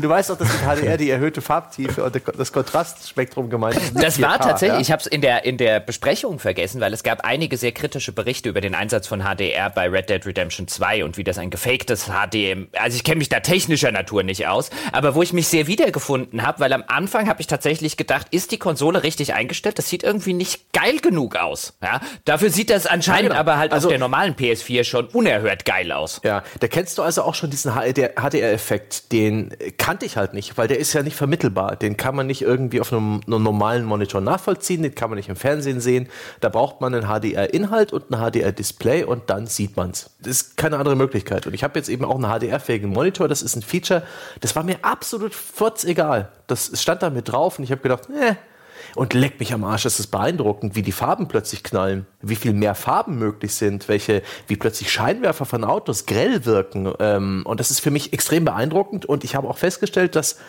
HDR sehr viel andere oder mehr Farben ermöglicht, vor allem so Textmarkerfarben. So ein, so ein grellgrün, ein grellgelb oder so ein, so ein neon-lila. Und lustigerweise bemerke ich, dass Spiele insbesondere diese Farben aktuell sehr gern benutzen. Und ich glaube, das hängt zusammen, weil sie plötzlich mit HD, HD, HDR so richtig knallig sein können mit genau diesen Farben.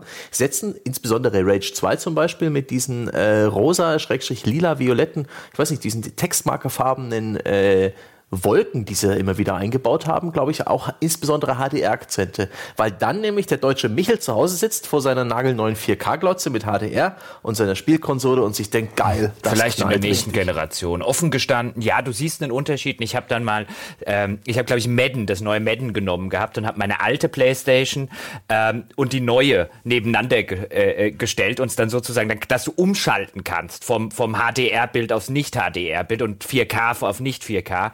Und ja, du siehst einen Unterschied.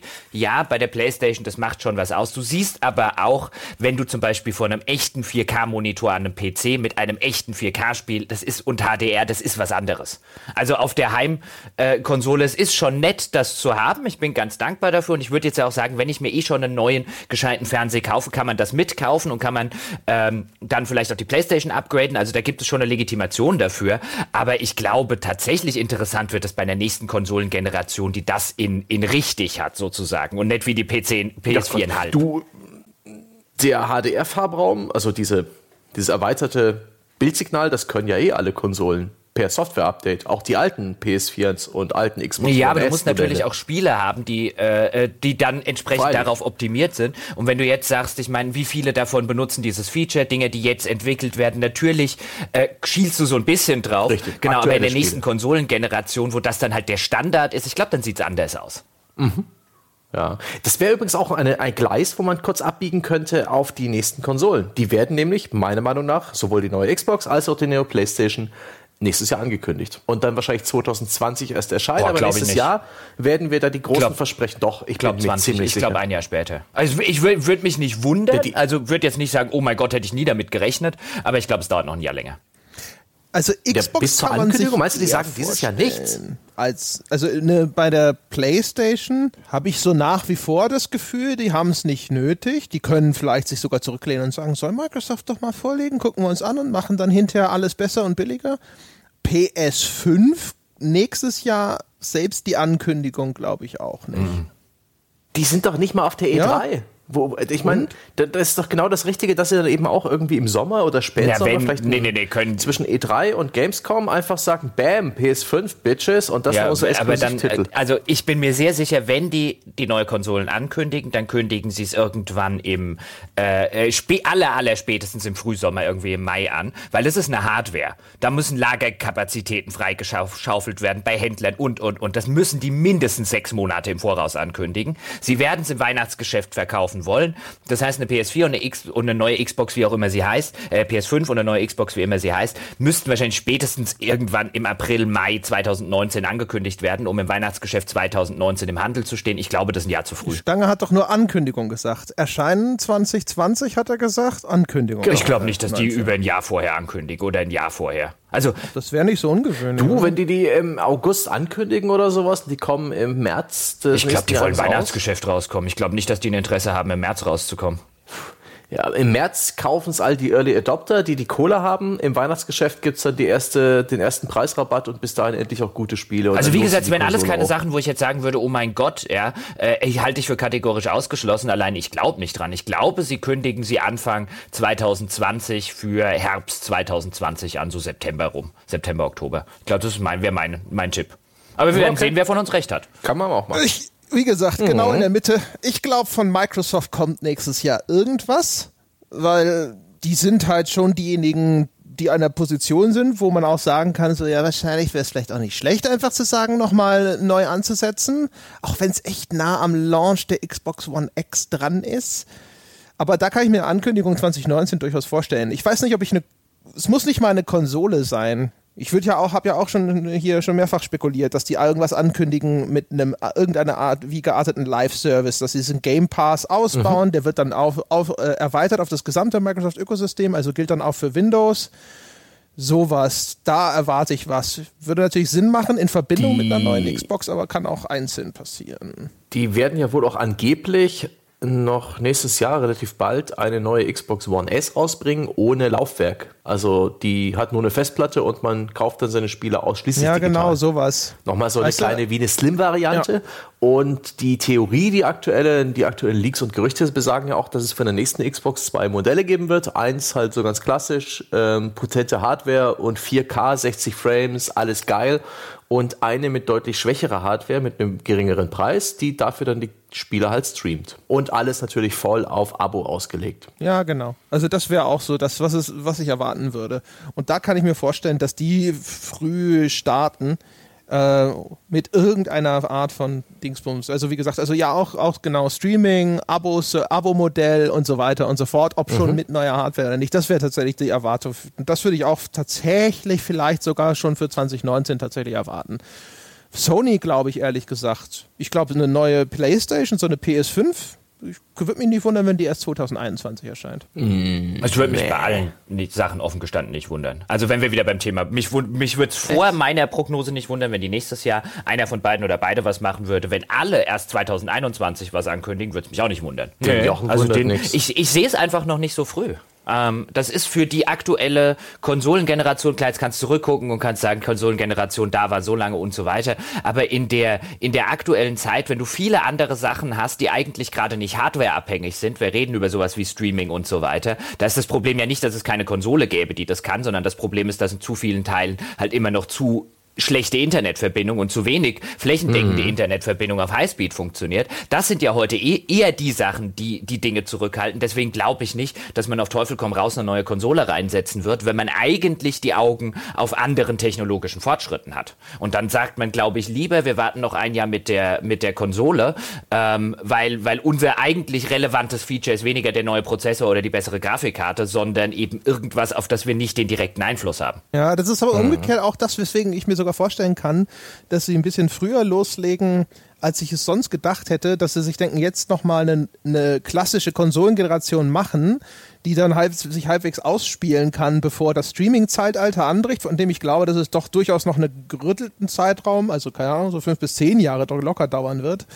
Ähm, während wenn man, wenn man zu lange wartet und die eigene klassische Hardware-Konsole zu sehr in so eine Übergangsphase äh, in Richtung Streaming oder sowas reingerät, dass man dann damit vielleicht blöd dasteht. Oder auch nur zu spät zu kommen für die ganze Streaming-Geschichte. Genau. Wenn man ein Jahr eher da ist mit einer Konsole, die ein gutes Game-Streaming kann, halt nur für Privilegierte, die die Bandbreite haben in Ballungsgebieten, dann ist es schon auch irgendwie, glaube ich, nicht und so ist für doof. Microsoft so der eine Ansatzpunkt, weißt du, wo sie jetzt vielleicht einen neuen Markt frühzeitig besetzen können können, anstatt bei dem mhm. anderen Ding immer weiter hinterher zu rennen. Deswegen ist das ja auch so meine Theorie, dass sie jetzt in der Richtung was machen. Also lass, um so zu sagen, was jetzt 2019 angeht, ich finde die Theorien gar nicht schlecht, aber wenn 2019 eine wie auch immer geartete neue Konsole existieren würde, müssten mittlerweile Entwickler Dev-Kits haben, die sie noch nicht haben. Gerüchteweise Touché, Deswegen habe ich auch gesagt, ja, auch wieder wahr.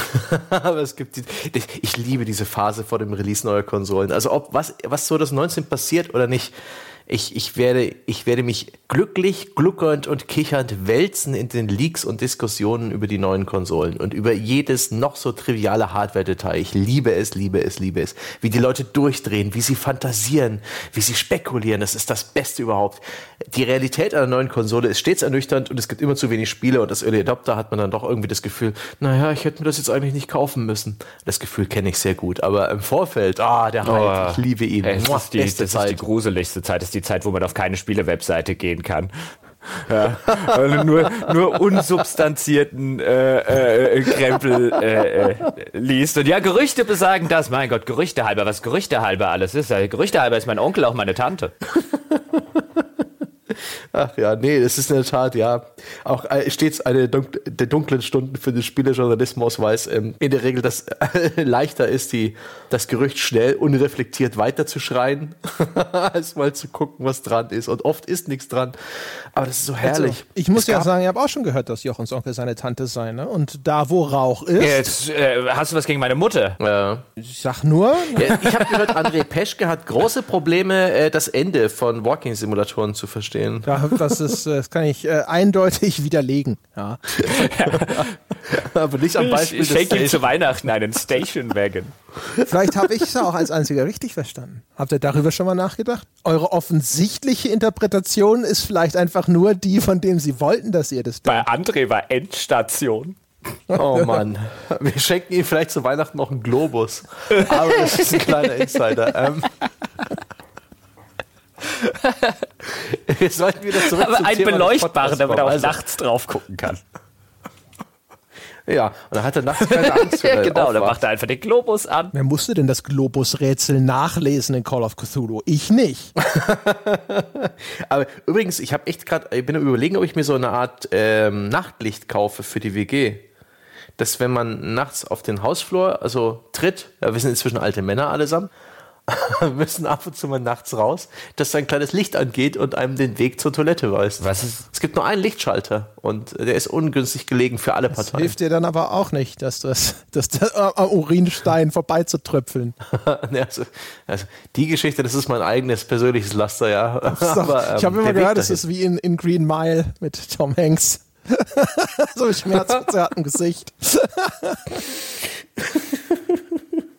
Jungs, ähm, zurück aufs Gleis, ja. 2019. Spiele. Spiele. Äh, der März, äh, Sekiro, Shadows Die Twice. Sekiro, ein Actionspiel mit der Dark Souls-Formel, ohne Rollenspielunterbau. Ob das funktionieren kann? Ich, denk, ich denke ja. Aber ich weiß nicht, ob ich es spielen werde. Ich, ich weiß nicht, ob ich die Frustresistenz dafür besitze. Ich mag auch gar nicht so gern, wie es aussieht. Es ist halt Ich habe technisch irgendwie so, das Gefühl, das erinnert mich zu sehr an andere äh, Spiele dieser Art, an die, ähm, oh Gott, wie hieß diese Spielereihe, die auch einen vierten Teil hatte mit so einem weißhaarigen Ninja? Nayo, oder? Nein. weißhaariger Ninja, vier Teile. Ja, mit kurzen weißen Haaren. Der hat Nein, noch nein, keine schon ein bisschen Teile. älter, eher so auf der PS2 und der PS3 zu Hause. Ähm, nicht Tenchu? Doch, Tenchu. Tenchu, ja. Ich habe es ja auch für Tenchu gehalten. Habe ich auch. Ich, und- es waren auch die Gerüchte, dass sie ein neues Tenchu machen. Tenchu war aber cool. Und, ja, schon, aber irgendwie habe ich den, den Eindruck, dass mir jetzt äh, das Sekiro jetzt auf, auf die Schnelle ist, zieht mich nicht rein, es fasziniert mich nicht. Wenn es um ein japanisches Setting geht, da ist dieses äh, Ghost of Tsushima. Ah, ja, das, das, hat, das, hat, das hat sich bereits verkauft, ja, und da ist auch durchaus die Gefahr, dass ich mir hier das Bullshit, äh, das Idioten losgezogen habe hier. Der oberflächliche Trottel hat sich mal wieder einlullen lassen, aber nein, ja, es sieht so geil aus. So geil Sekiro aus. wirkt halt, Sekiro wirkt halt so wie ein Sieht so hochskaliertes geil aus. PS3-Spiel, was auch ein bisschen unfair ist, aber so, so richtig überzeugt. Ja, es ist halt From Software. Die Dark Souls-Dinger sehen jetzt auch alle nicht so supi aus. Ich bin gespannt auf Sekiro. Ich bin jetzt, es ist nicht auf meiner Must-Play-Liste, es ist auf jeden Fall auf meiner sehr viel Interesse-Liste. Bloodborne hatte zumindest ein Setting vom Feinsten. Dieses viktorianische, dieses äh, bisschen, ja, britische, europäische, aber ohne, dass sie diesen Steampunk-Fehler begangen haben. Ich will mich nicht schon wieder in Rage reden. Das, das war eine, eine Pracht zum Anschauen. Und dieses Sekiro-Setting ist halt, ja, okay, Pagodendächer. So what? Das wird schon. Das Gegnerdesign ist auch schon wieder Ist geil. auf jeden Fall. Also bei mir ist es definitiv äh, auf der in äh, drei Wochen muss ich wieder nachschlagen, was das für ein Spiel war Liste. Wenn ihr den Ja. Titel sagt. Das ist, es ist wirklich, also es ist von allen, über die wir heute geredet haben und die ich gelesen habe, ist wirklich das Uninteressanteste für mich. Das Setting interessiert mich nicht. Die Tatsache, dass es from, Fro- von From Software ist, löst jetzt bei mir auch keine Begeisterungsstürme aus, einfach weil ich halt kein riesengroßer Dark Souls-Fan oder so bin. Und Bloodborne, ich mochte Bloodborne schon durchaus. Das hat viele Sachen cool gemacht, aber da sitze ich halt nicht davon so, oh, das neue Spiel von From Software. Es hat eine Ästhetik, die mir nicht gefällt. Es hat ein Setting, das mich nicht kälter lassen könnte. Wenn du da noch sagst, irgendwie den, den Rollenspielaspekt hat man rausgenommen. Das ist wirklich, also, als, als hätte jemand ein Spiel gemacht. Was machen wir denn, damit schön. Jochen nicht interessiert? Vielleicht haben die Anno-Entwickler, die Anno-Kampfentwickler was damit zu tun. Also, das ist, das ist haben sich gedacht, so, dieses Jahr, dieses Jahr reiten wir den Gebauer gleich zweimal. rein. Das ist, das ist halt so ein Fall, ey, wenn ihr das machen wollt, wenn ihr Sonntagspodcast, Wertschätzung und so weiter, be my guest, aber ich glaube nicht, dass mich das in irgendeiner Form auch nur ansatzweise tangieren wird. Okay. Also ich bin, ich bin Das ist auch neugierig. übrigens wie dieses Nio oder so. Da kommt das, das hat auch so eine ähnliche Ästhetik, also und, und, und so einen, so einen etwas japanisch mythologisch angehauchtes Vergangenheitssetting und so weiter. Das ist halt auch just so ein Setting. Es könnte, also du könntest mir eine Auswahl von Rollenspielen oder von Souls-like-Spielen geben und dieses Nio würde garantiert auf dem aller, allerletzten Platz meines Interesses rauskommen. Da kommt ja auch ein zweiter Teil. Der- ähm, okay, 2019, dann ne? sind schon zwei ganz hinten. Aber ich muss auch sagen, ähm, wenn dieses japanisch-historische Setting angereichert wird durch diese mythologischen Kreaturen, siehe Onimusha, siehe Nio und siehe viele andere Spiele, äh, auch Ninja Gaiden macht das ja so, dann, dann finde ich es gar nicht mehr so interessant. Das ist stets ein bisschen, äh, das ist abwechslungsreich, das ist kreativ, das ist ungewohnt, aber ich habe das in Videospielen echt schon zu oft gehabt und ähm, ich freue mich auf Nee, ein echt, authentisches echt. historisches Szenario. Siehe meine Vorfreude für das äh, ganz fabelhafte Ghost of Tsushima. Ja, das empfehle ich jetzt schon zum Kaufen. Ja, bitte jetzt vorbestellen. Am besten gleich die Collectors Edition. Stange. Ja, reißen Sie sich mal zusammen, ja, ziehen Sie die Hose wieder hoch. War ein kleiner Scherz. Kleiner Scherz. Ich wollte dich ein bisschen anrempeln. Ja, aber ich habe ich hab, ich hab gar Es ist nicht der Plural übrigens, es ist der Ghost of ich habe ich hab auch wirklich nichts gegen ein historisches äh, japanisches Schrägstrich asiatisches Setting. Da gäbe es sicherlich noch sehr sehr viele interessante Epochen, die völlig unausgeleuchtet im Spielekosmos, wenn nicht sogar im ganzen Unterhaltungskosmos sind, aber was ich echt noch nie sonderlich mochte und mittlerweile mir einfach zum Hals raushängt, ist dieses ist dieses äh, japanische historische mythologische Setting, ja, mit Onimusha und wie sie nicht alle heißen. Also es ist einfach nichts, was mich in irgendeiner Form interessiert. Das, da habe ich da bekomme ich ebenfalls dieses aktive, beinahe militante Desinteresse an einem Spiel. Okay, dann sprechen wir über Zombies, ja? Days Gone, das große Open-World-Spiel von, äh, ich glaube, Sony Band Studios, ähm, ne? der pazifischen Nordwesten, die High Sierra mit Zombies und mit Motorrädern. Praktisch ein Ride to Hell Bloß nicht gut. Ich habe ja eine Mission auf der EGX gespielt und es war schon ein solides, kompetent oh. gemachtes äh, äh, Open-World-Action-Spiel.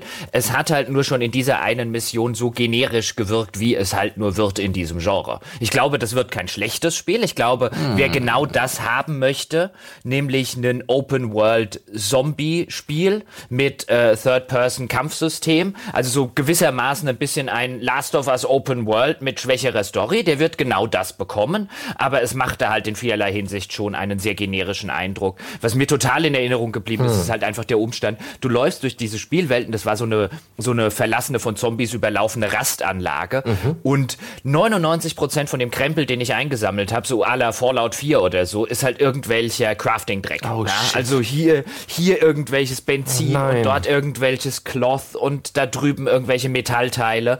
Ähm, und wo ich mir schon denke, okay, dann setzt ein ganzes Crafting-System drauf und so weiter. Also es macht halt einen extrem generischen Eindruck in der Hinsicht. Und deswegen hat sich meine Vorfreude da eher auf ein IO. Mal gucken, ob ich im April Lust auf sowas habe, weil schlecht ist es wahrscheinlich nicht. Aber es macht auch in keinerlei Hinsicht den Eindruck, dass es irgendetwas besonders neu oder besonders toll macht. Außer vielleicht die Kinderzombies, die waren wirklich creepy. Oh, hm, immerhin, ja. Ja, aber nach der Beschreibung äh, in der EGX-Folge ist es bei mir sehr auch auf vielleicht eventuell möglicherweise gesunken.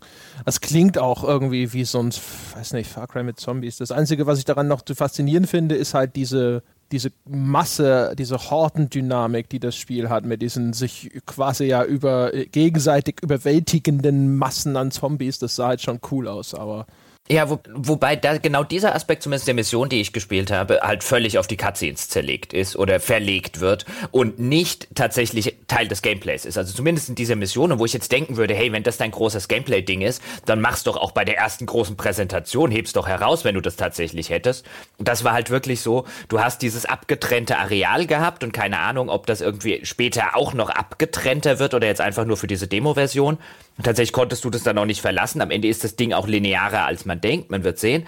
Aber du hattest halt diesen abgetrennten Bereich und in dem waren halt wie in jedem anderen dieser Spiele auch, waren halt Gegner platziert. Da gab es keine riesigen, gewaltigen Zombie-Horden, die irgendwie so aller, als hätten sie so eine, eine, eine Kollektivintelligenz dann alle zusammen auf dich zugestürmt sind, sondern du bist dann, konntest halt, wie du das dann klassisch auch in einem Far Cry machen würdest, bist da hinten hingeschlichen, hast die drei Zombies lautlos ausgeschaltet, dem da drüben ein Pfeil in die Rübe gejagt, bis halt irgendwann keine mehr übrig waren, wenn du natürlich eine Waffe genommen hast mit mit, äh, die halt lauter ist, dann sind halt die Zombies, die es gehört haben, dann auf dich zugeschlurft gekommen. Aber all das, was du dort gesehen hast, so ein bisschen wie bei der Verfilmung von World War Z oder so, mit diesen riesigen, gewaltigen Zombie-Horden, das kam dann plötzlich in einer, in der Zwischensequenz, die halt nach Abschluss der Mission gespielt hat. Ich, mein Tipp wäre, das ist nicht Teil des Gameplays. Sie hatten es sogar in dem Live-Gameplay ja schon drin. Ich würde eher tippen, es war vielleicht noch nicht fertig und jetzt hoffen wir alle mal, es wird noch fertig. Okay, das Live-Gameplay habe ich nicht gesehen, aber ja. ich wäre, also das, das, was ich da gesehen habe, hat auch nicht gewirkt gewirkt, als würde, die, würden die da plötzlich anders reagieren, aber mal gucken. Vielleicht ist es auch in der geskripteten Sequenz einfach drin. Das könnte ich mir natürlich vorstellen. Aber das ist Teil des emergenten, also aus dem Spielverlauf heraus entstehenden Open-World-Gameplays ist, halte ich nach dem, was ich gespielt habe, für, ich will nicht sagen für kategorisch ausgeschlossen, aber für sehr unwahrscheinlich. Ja, wie gesagt, also sie hatten, sie hatten ja Live-Gameplay-Demos von dem Spiel, wo es zu sehen war, wo dann auch diese Horde so diese, diese Scheune oder so umstellt und sich das so langsam durchhackt und solche Geschichten. Kann natürlich mhm. sein, dass sie da mehr versprochen haben, als sie hinterhalten konnten wer weiß. Du, wie gesagt, geskriptet halt äh, ist vieles für möglich. Das ist jedenfalls der Aspekt, der mich nach wie vor interessiert. Wenn der auch noch wegfällt, well, ne? Das ist, ich brauche eh Zeit für Also ich habe davon mit elf in dem Monat soll mir recht sein.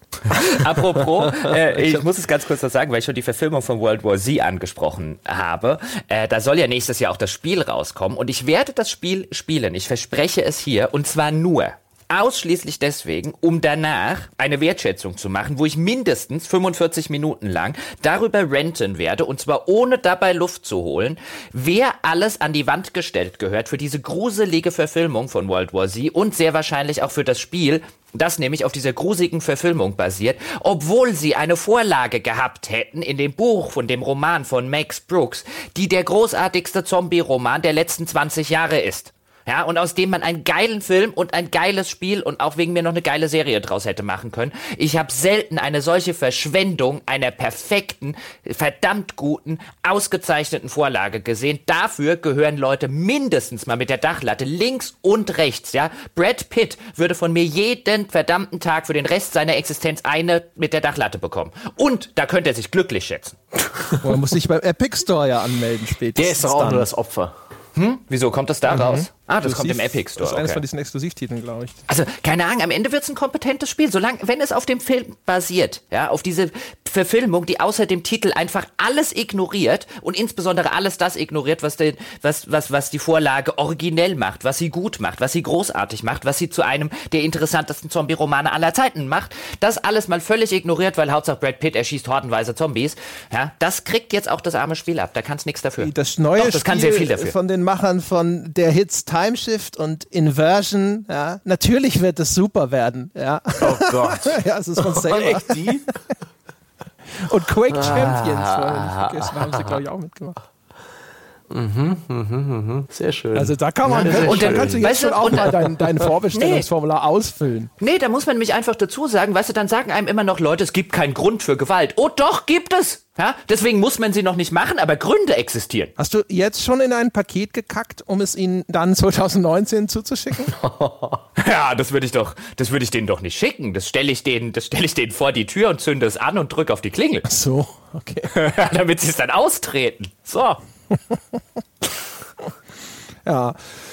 Ja, aber äh, wollen, Oh, wollen wir uns nicht alle ei- eine Minute äh, für das Fappening im April kurz, eine Schweigeminute? Ich meine, äh, hallo, es kommt ein neues Mortal Kombat raus. Ich nehme an, ihr seid genauso heiß drauf wie alle anderen Menschen auf diesem Planeten.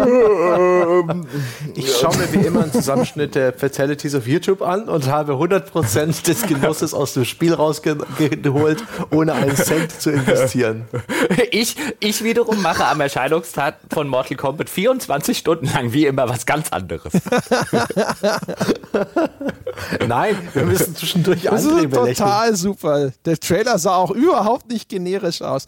Ich hoffe, dass sie halt dieses Mal, weil es schon so aussah eigentlich, als würden sie einfach das gleiche Spiel halt wieder, also wie sie es ja auch gerne machen. Ne? Also das gehört ja quasi traditionell zum Mortal Kombat dazu, das gleiche Spiel nochmal zu machen und andere Fatalities. Ja? Immer machen. äh, aber ich hoffe, dass sie vielleicht diesmal wieder so ein bisschen ausrasten dürfen mit irgendwelchen blöden Zusatzmodi.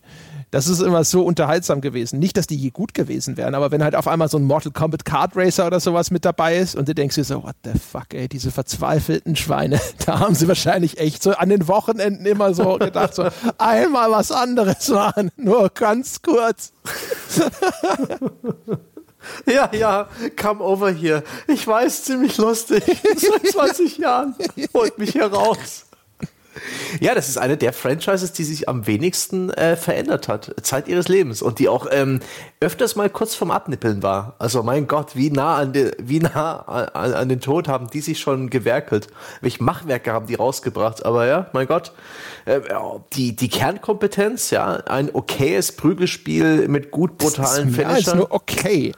Es ist, das, ist, das ist Street Fighter Fanboy Talk. Mortal Kombat ist inzwischen ein echt ordentliches Prügelspiel. Ja, aber pf, man, man denke an die PS2-Spiele. Da gab es auch dieses Action-Adventure mit, mit so einer offenen Welt. Wie hießen das? Mortal Äh, Kombat Adventures? Nee, nee, Shaolin nee Kings? also, du, also es, gibt's ja, es gibt ja die Mortal Kombat Stories Spiele, da die waren scheiße. Stories, ja. Ne? Dann gab es das Oh ja. Shaolin Monks, das war nicht schlecht, das waren aber so Side-Scrolling Brawler Spin-Offs. Und Shaolin Monks war echt nicht schlecht, das war echt ein gutes Spiel. Und Mm. Okay, ähm, gut, gut, dann gab es diesen Open-World-Modus, den haben sie da auch als Story-Modus reingedingst. Das ist auch eine dieser Verzweiflungstaten, damit sie mal zwischendrin was anderes machen konnten. Das war auch ein Haufen Crap, ehrlich gesagt, aber mein Gott. Ja. Aber Mortal Kombat hat auch für mich das Problem, viel zu viele Charaktere, die alle gleich aussehen. Die sehen aus wie anders kostümierte Standardcharaktere. Das nennt man das Rigging, die Art und Weise, wie halt Charaktere und ihre Skelette praktisch animiert sind, viel zu steif.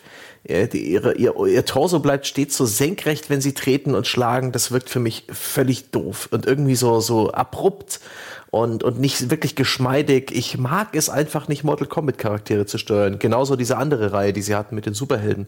Ähm, Im Neverrealm Prügelspiele mm, fühlen sich für mich einfach irgendwie falsch an. schwankt immer so. Also so geil wie Dead or So. Alive sind sie nie gewesen, das stimmt schon. Aber die hatten mal die äh, äh, PS2 in 64-Ära Mortal Kombat, ja, also Deadly Alliance und so. Da haben sie es echt ganz cool hingekriegt. Also es ist lange nicht mehr ganz so schlimm, wie das mal gewesen ist. Ja. Aber das ist halt auch so, zu sagen, ja, hier René Weller ist ein guter Boxer, der hat vor 20 Jahren einige Kämpfe gewonnen, auf, auf den setze ich jetzt mein Geld. Äh, Gott habe ihn selig, inzwischen lebt er ja gar nicht mehr. Aber das ist halt, weiß nicht, ich weiß es nicht. Aber tatsächlich hat, haben die auch irgendwie aktuell immer noch einen ganz guten Ruf. Den Leuten hat wohl auch das Zehner ganz gut gefallen. Ich freue mich für alle, die, die damit glücklich werden. bestimmt ich- Ich, ich, will, ich, will, ich, ich, ich muss nur eine Sache sagen, dann lasse ich euch wieder weitermachen und äh, spiele mein, mein Cookie-Clicker-Spiel hier weiter. Aber René Weller, warum du den armen Mann jetzt zu Tode erklärst, musst du mir erklären. Der arme Kerl lebt noch. ist, ist René Weller nicht tot? Wurde er nicht auf Mallorca mit dem Auto überfahren? Das war Rocky Gianni. Das war Rocky Gianni, Graziano Rocky Gianni, du hast völlig recht. Oh, da habe ich aber. Uh, ja. Uh, das ist Ah, ja, echt, get Oh, your boxes nein. together, Stange. Entschuldigung, die sind bei mir, die verschwimmen bei mir im Kopf. Ich denke immer nur, dass einer existiert und zwar Das hat nicht abwechselnd. Peter Weller gesagt. Lebt er noch? Ja, Entschuldigung, der Entschuldigung, alle Teilnehmenden. Gibt es denn sonst noch Spiele? Oh, eine große Enttäuschung werden wir im August erleben, wenn es im August erscheint. Aktuell angekündigt für den 27. Shenmue 3. Don't care. wo alle kollek wo wirklich kollektiv die, die Gaming-Gemeinde äh, einen kleinen Hype-Orgasmus bekommen hat, als es dann eben im Rahmen der Sony-Pressekonferenz, wann war das, 2015, 16, äh, auf Kickstarter gegangen ist und der beste Indikator dafür, dass es nichts wird, war das HD-Remaster von Shenmue 1 und 2 wo dann auch alle, also eine, eine große Gaming-Öffentlichkeit damit konfrontiert wurde, dass diese Nostalgie überhaupt nicht gerechtfertigt ist und diese Spiele einfach nur sterbenslangweilig sind. und ich erwarte, Shenmue 3 wird genau im Stile seiner Vorgänger ebenfalls sterbenslangweilig. Ein würdiger Nachfolger? Ja, ich wollte gerade sagen, ich habe meine meine Enttäuschung mit Shenmue habe ich schon, nämlich als ich mir vor über zehn Jahren eine Dreamcast gebraucht kaufte, wegen Shenmue und wegen diesem grandiosen Ruf, den das hatte und den Gründen, aus dem es diesen grandiosen Ruf als eines der glaubwürdigsten Spiele und so weiter aller Zeiten zur damaligen Zeit hatte und habe festgestellt, ach, das war einfach das japanische David Cage Spiel, bevor es David Cage gab. ja, ein Stück weit kann man Mit das auch schlimmerem so sehen. Ja. Ah, David Cage hat ja wenigstens den, den, den Anstand, dich nicht mit so viel Gameplay zu be- behelligen.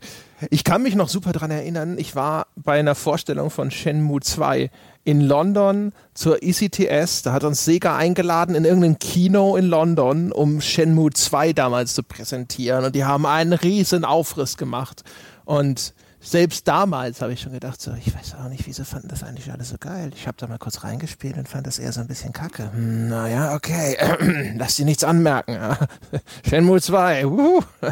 also, und äh, dementsprechend, da diese Vorgänger mir nichts bedeuten, außer dass ich vielleicht die historische Relevanz von Shenmue 1 äh, anerkennen kann, aber alles andere ist mir sowas von Schnurz und deswegen ist es halt auch nicht so ein oh, jetzt wird die Geschichte doch noch zu Ende erzählt, weil die Geschichte, pff, ich habe keine Ahnung, worum es in dieser Geschichte hintergegangen ist. Es interessiert Ja. mich alles nicht.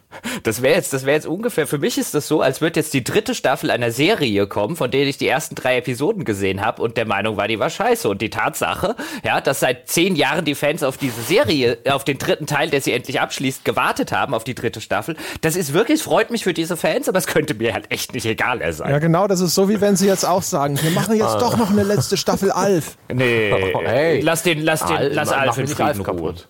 Ja. Ja. Außerdem, da müssten sie Willy Tanner, also den Schauspieler, wieder dazu holen. Und der hat ja so ein kleines Problemchen gehabt. So Upsi, der Mann war schwerst drogenabhebtig oder ist es immer noch? Ja, aber die, kein Upsi. der Alf-Reboot ist für 2019 angekündigt, nur for, for your oh information. nee. Oh, und, auf nein. Kanal, und auf Kanal Wirklich? 9 läuft Psycho. Oh, fuck, Alter. Ähm, und Jochen, der Willy Tanner Darsteller, hat wenigstens noch gl- gleichzeitig äh, Obdachlosen einen Unterschlupf geboten. Das ist doch richtig. Vor allen Dingen, nein, nein, nein, nein, nein. Ich weigere mich auch, das zu glauben. Das müssen Fake News sein. Ja, Willy würde sowas nicht machen. Ich denke Willy auch, macht ja. sowas Aber nicht. schon arbeitet Willy. bei der Fürsorge. Mann, ja? Ja. Überleg mal, warum er Willy heißt. Und we weißt du, Willy legt seine Kleider raus für den Rest des Monats. Ähm, Leute, Videospiele. Ich bin ja schon äh, echt stolz darauf, wie, wie, wie dankbar ihr meine Vorlage mit Shenmue 3 angenommen habt. Sehr gut. Gibt es noch andere Spiele, die, für, für die aggressives Desinteresse nächstes Jahr empfindet oder auch aggressives gut, Interesse? später im, im Jahr, was halt noch jetzt nicht, ich sag jetzt mal terminiert ist, weil ich glaube, nach August wird's eng mit den tatsächlich schon terminierten Sachen. Also es gibt ja noch einige Sachen, die man weiß, die dieses Jahr rauskommen sollen. Unter anderem zum Beispiel das äh, Star Wars Spiel von Respawn, also von den Titanfall-Machern, von dem ich jetzt allerdings noch nicht viel mitgekriegt habe. Ich weiß nur, dass es 2019 erscheinen soll. ja, ich glaube, so viel gibt's da auch noch nicht, oder? Also man weiß, es heißt Jedi Fallen Order, aber ansonsten ich bin mal gespannt. Ich vermute, es wird, es wird halt wahrscheinlich gibt's irgendwas daran, ne? so wieder diesen Service-Gedanken und so. Irgendwas wird daran schon gefährlich scheiße sein, befürchte ich. Also ich weiß zu wenig, um tatsächlich ähm, jetzt auch schon solche Befürchtungen. Also ich habe keine Ahnung. Also zumindest Titanfall waren ja sehr kompetente Spieler, auch wenn man da halt gedacht hat, der hat ihnen das EA-Marketing nie einen großen Gefallen getan. Jetzt mit der Star Wars, jetzt mit Oh der nein. Star Wars-Lizenz, mal gucken, was sie daraus machen können. Ich bin durchaus mal ein bisschen gespannt drauf, auch wenn mich das neue Star Wars relativ kalt lässt. Aber das ist zumindest ein interessantes Spiel. Ja, weil EA lässt ja mehr oder weniger diese Lizenz sehr versauern bei sich. Also, ich meine, sie tun, haben sich mit ihrem letzten Battlefront echt keinen Gefallen getan äh, in der Öffentlichkeit. Dann haben sie ja ähm, das eine Star Wars-Spiel, wie sollte es doch gleich heißen, das sie abgesetzt haben, wo sie natürlich auch von Fans ein bisschen Backlash bekommen haben. Das von Den Visceral. Namen vergessen. Ich weiß gar nicht, genau, das den von Namen Visceral. Atelier, aber Ja, oder das Ding halt. Genau, das Ding von Visceral, also von den ähm, Dead Space-Machern.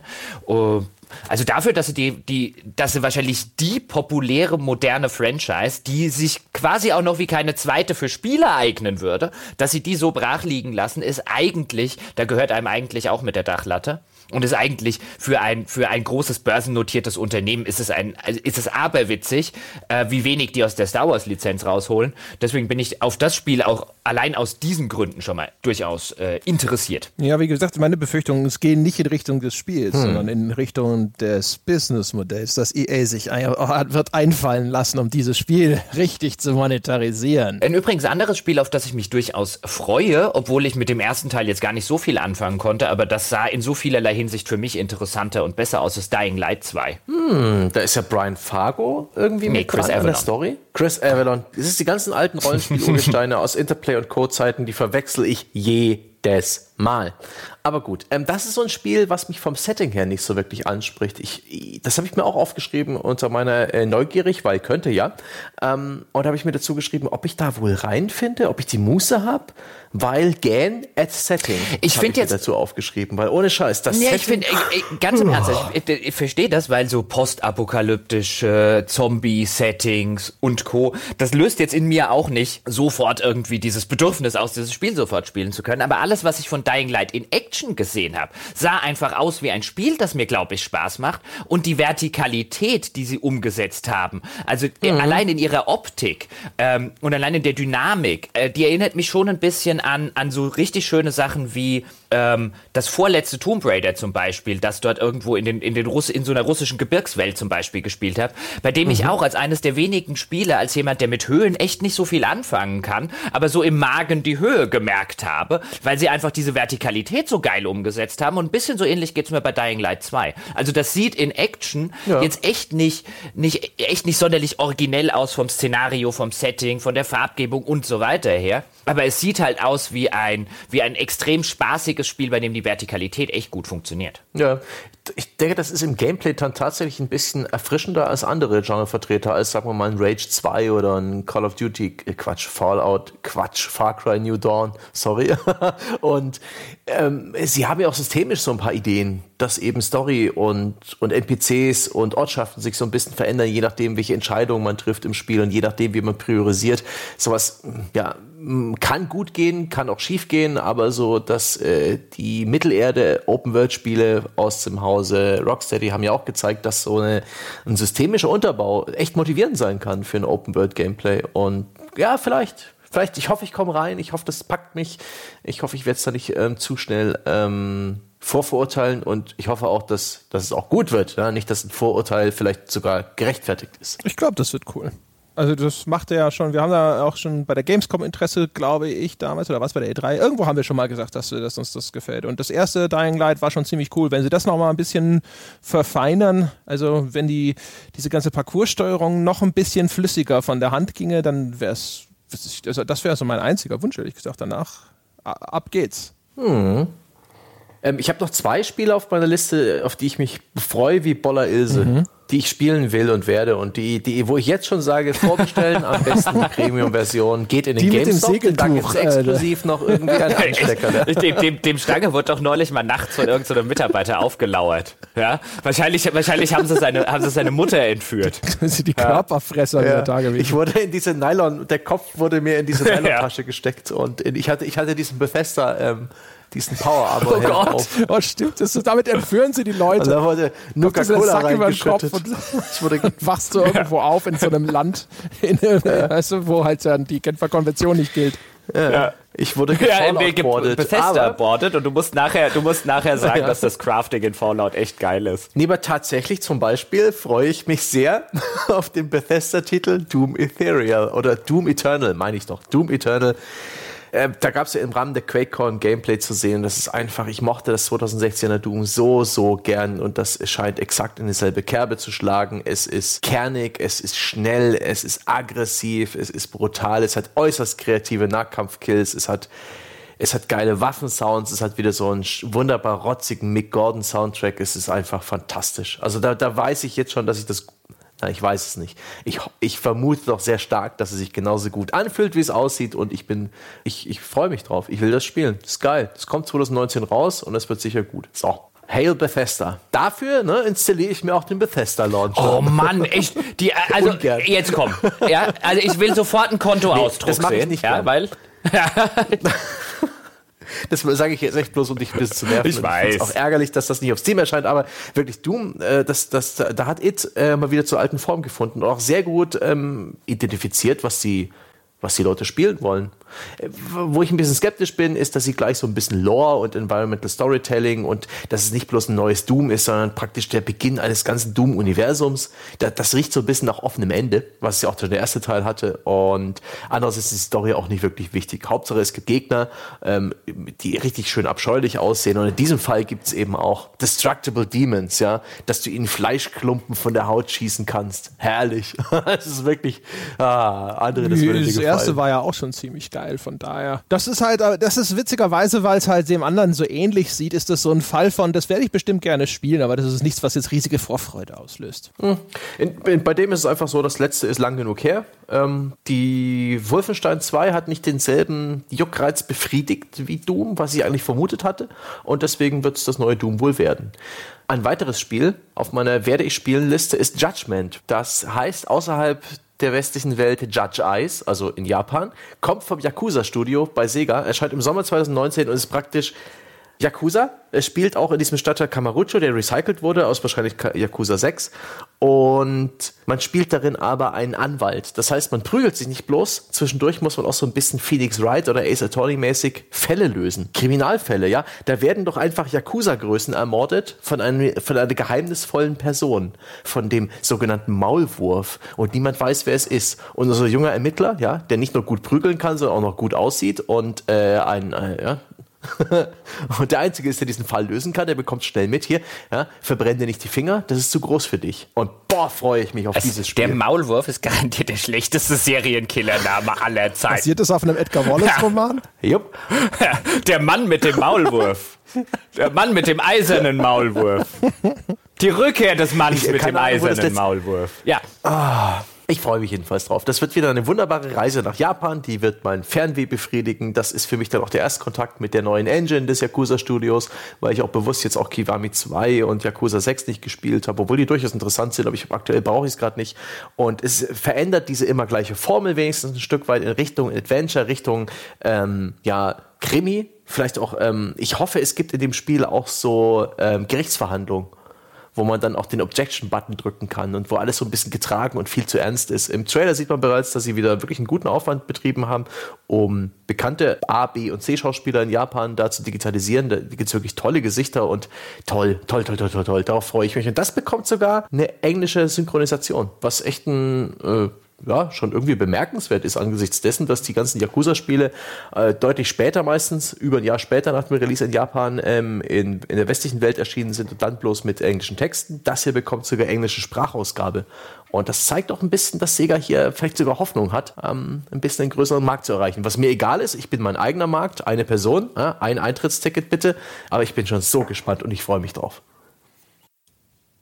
Ihr müsst jetzt nicht andächtig schweigen, ich bedanke mich dafür, ja, aber ähm, ihr könnt auch mal ein paar Spiele nennen. Habt ihr denn noch auf der Liste Spiele, wo ihr euch sicher seid, dass ihr sie zumindest spielen werdet, dass ihr auch vielleicht sogar Vorfreude empfindet, wenn das eure kalten, Ja, verschrumpelten also, Herzen ich meine, ganz langweilig Last of Us 2. Bin geneigt zu sagen, es ist das Spiel, das ich am, am meisten spielen will nächstes Jahr, wenn es denn kommt, wovon ich mal ausgehe. Jetzt sind wir halt genau in der, in der ähm, kommt denn da was äh, äh, Ecke. Das steht ja noch nicht fest, äh, ob was kommt. Genauso so ein Death Stranding zum Beispiel, das sich ja in sowas ähnlichem, keine Ahnung, wann ein Beyond Good and Evil 2 kommt. Das sind äh, das Final Fantasy Remake zum Beispiel, ähm, bei dem man ja auch als Final Fantasy 7 Remake, auf das man schon lange wartet.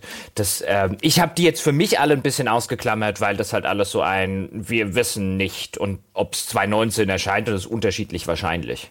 Also jetzt in Last of Us 2 würde ich tatsächlich von denen, die ich jetzt genannt habe, als das Wahrscheinlichste ansehen. Aber mein, wenn du jetzt so über Listen drüber guckst, da steht dann auch Elder Scrolls 6 und Starfield und so weiter, von denen ich der Meinung bin, dass kein einziges von den beiden erscheinen wird. Nee, das nicht. Also bei Last of Us kann ich es mir zumindest gut vorstellen. Äh, Theoretisch auch ein Death Stranding. Death Stranding ist so ein Titel, da bin ich total interessiert dran, aber die Wahrscheinlichkeit, dass ich es scheiße finde, ist extrem hoch, weil es kommt von Kojima.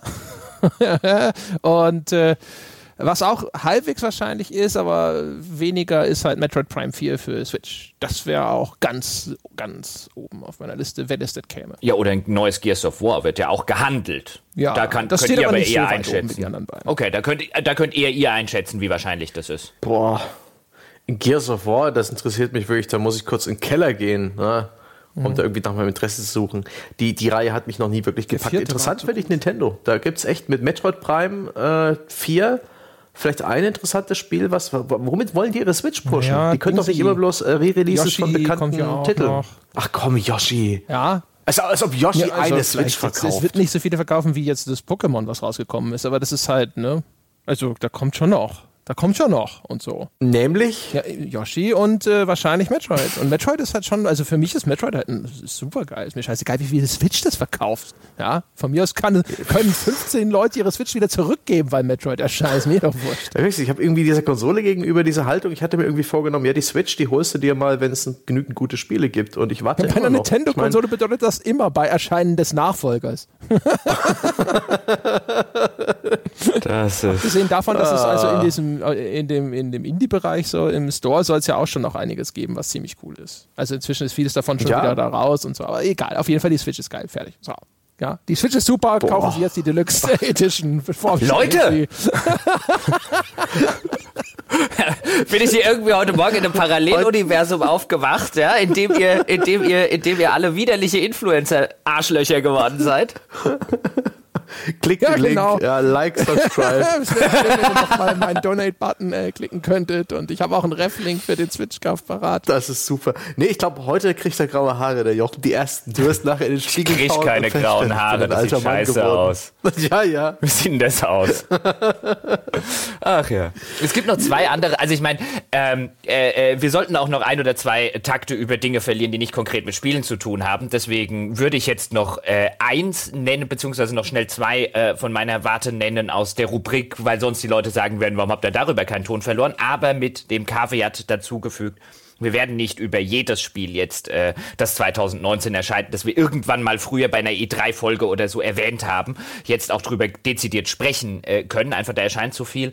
Aber wo sich ja erstaunlich viele Leute, mich inkludiert, drüber freuen oder drauf gefreut haben, ist das Biomutant, was 2019 erscheinen soll von THQ Nordic, das ähm, diesen, diesen, diesen sehr niedlichen Protagonisten hat, dieses sehr niedliche, niedliche Protagonistenviech, von dem ich inzwischen aber nicht mehr glaube, dass es richtig geil wird. Ich glaube, da ist solide, ist äh, das höchste der Fahnenstange und ich glaube nicht, dass ich das, das, das, das, das, das hat man auch schon wunderschön gesehen, das kriegt offensichtlich auch kein, kein größeres Publikum. Das hat so in der Nische seine Fans. Ich glaube auch nicht, dass das kommerziell erfolgreich sein wird, leider. Ähm, und habe halt mittlerweile auch nicht mehr den Eindruck, dass das halt so geil wird, wie man gehofft hätte. Und das Zweite, da muss ich dem Stanger das Ding zuspielen, der nämlich derjenige ist, der darüber am häufigsten schon gesagt, äh, geredet hat, weil mir ist das vollkommen egal, aber du hast, glaube ich, schon zwei oder dreimal gesagt, dass du dich da halbwegs drauf freust, auf diese Skull and Bones. Das soll ja auch 2019 erscheinen. Ja, ganz einfach, weil ich das ähm, Seefahrts-Gameplay der Assassin's, von Assassin's Creed Black Flag sehr mochte. Und weil ich die Idee darum, so ein Game as a Service-Spiel zu strecken, wo man halt langfristig sich so ein bisschen ähm, ein immer besseres Schiff ergrindet, für gut halte, geeignet für diese Spielstruktur. Das macht mich mehr an als so ein Rainbow Six Siege Ballerspiel oder ein For Honor ähm, Hack and Slay. Das ist eine eine Gameplay-Basis für diese Art Spiel, die ich mir interessant vorstelle. Ich hatte ein sehr angenehmes Gespräch auf der Gamescom, siehe auch die Gamescom-Folge mit den Entwicklern. Das machte alles Hand und Fuß. Das ist auch eins, das werde ich mir anschauen. Ich glaube nicht, dass es, ähm, äh, dass es mich komplett in seinen Band zieht. Ich glaube, ich bin einfach äh, nicht so strukturiert, dass ich überhaupt in irgend so ein Spiel reintappe und da noch irgendwie monatelang rein versenke. Die Zeit ist vorbei. Die Chance hatte die Spieleindustrie, als ich Student war und ähm, nicht zur Uni gegangen bin. Aber ähm, das ist interessant. Da bin ich sehr darauf gespannt, was sie draus machen, weil ich habe da bis jetzt immer bloß der Oberfläche gekratzt und, und wie genau die, das Spiel strukturiert sein wird, was sie für Leute vorbereitet haben, die vielleicht eher so für sich selbst spielen wollen oder ob man da wirklich verpflichtet ist, mit anderen sich zusammenzutun, wie dieses, diese Idee funktioniert, dass praktisch alle Spieler oder eine Handvoll Spieler, ich glaube so 12 bis 24, das haben sie mir nicht wirklich sagen wollen oder ich habe es bereits vergessen, beides gut möglich, ähm, dass eine ganze Haufen Spieler auf einer Map ist, aber alle haben andere Ziele. Und das ist so eine Art Sandbox, wie so eine, wie in so einem Safari-Gehege, ja, wo auch Raubtiere und, und, und Pflanzenfresser zusammen koexistieren und ja auch nicht ununterbrochen sich gegenseitig zu fleischen, sondern bloß, wenn es vielleicht gerade angebracht ist. Das ist irgendwie alles ganz interessant. Erinnert natürlich auch stark an Sea of Thieves, aber ich glaube, ich traue dem mehr Ich zu. glaube, als das Sea wird of noch weniger erfolgreich. Ich glaube, die haben noch nicht mal in den ersten drei Wochen Spiele. Hoho! Ich glaube, das, ich glaub, das Ding erscheint zu absolutely nobody give. Not one single fuck was given. Ja, ich glaube? Sea of Thieves hat immerhin noch einen, noch einen kleinen Hype generiert und die hatten wenigstens ein paar Wochen lang Spiele. Ich glaube, das hat nicht mal ein paar Wochen lang Spiele. Ich glaube, das erscheint wirklich zu einer öffentlichen Wahrnehmung, Ui, ui, ui. die in Richtung von einem, naja, was weiß ich, äh, ich weiß, mir fällt gerade gar nichts Besonderes dazu ein. Das erscheint einfach wirklich zu einem völligen öffentlichen Desinteresse, glaube ich. Ja, schade. Ich, ich, boah, gucken wir mal. Ich meine, letztendlich, vielleicht hat's ja Qualitäten und die werden dann ja wohl hoffentlich ausreichen, dass das Spiel erfolgreich ist, ja. Ist auch immer so, dass wenn man ein gutes Spiel macht, dann wird das schon sein Publikum finden. Ich glaube, ich glaube, ich glaube wirklich. Also, ich meine, nicht mal deswegen, weil ich es jetzt persönlich uninteressant finde, ähm, was, was ich tue. Aber ich habe auch andere Sachen. Also, ich persönlich fand auch ein Rainbow Six zum Beispiel uninteressant, äh, was Ubisoft neu gemacht hat. Aber da hätte ich gesagt, mit dem Ding kannst du Erfolg haben. Mit die Skull and Bones sehe ich nicht mal den Hauch einer Erfolgschance.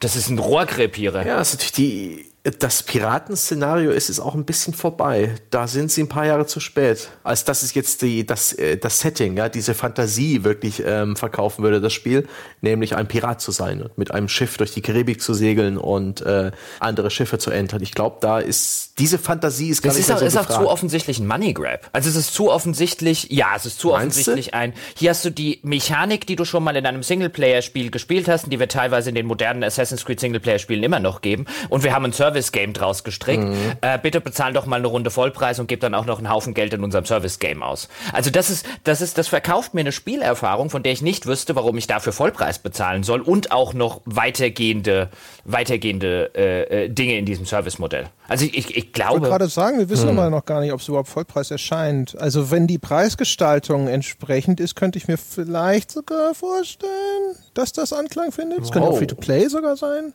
Oder werden, nachdem man Ja, die stimmt, ersten Leute abgeschöpft hat. Ja, aber das, also das riecht, also ich, ich finde, das riecht ähm, wie ein, wie sowas wie ein For Honor, wo sie wenigstens noch Hype hatten, ähm, ohne den Hype und äh, mit genau der gleichen Erfolgsgeschichte hinter den Kulissen. Ich meine, Rainbow Six haben sie ja noch umgedreht bekommen und damit verdienen sie jetzt richtig Geld.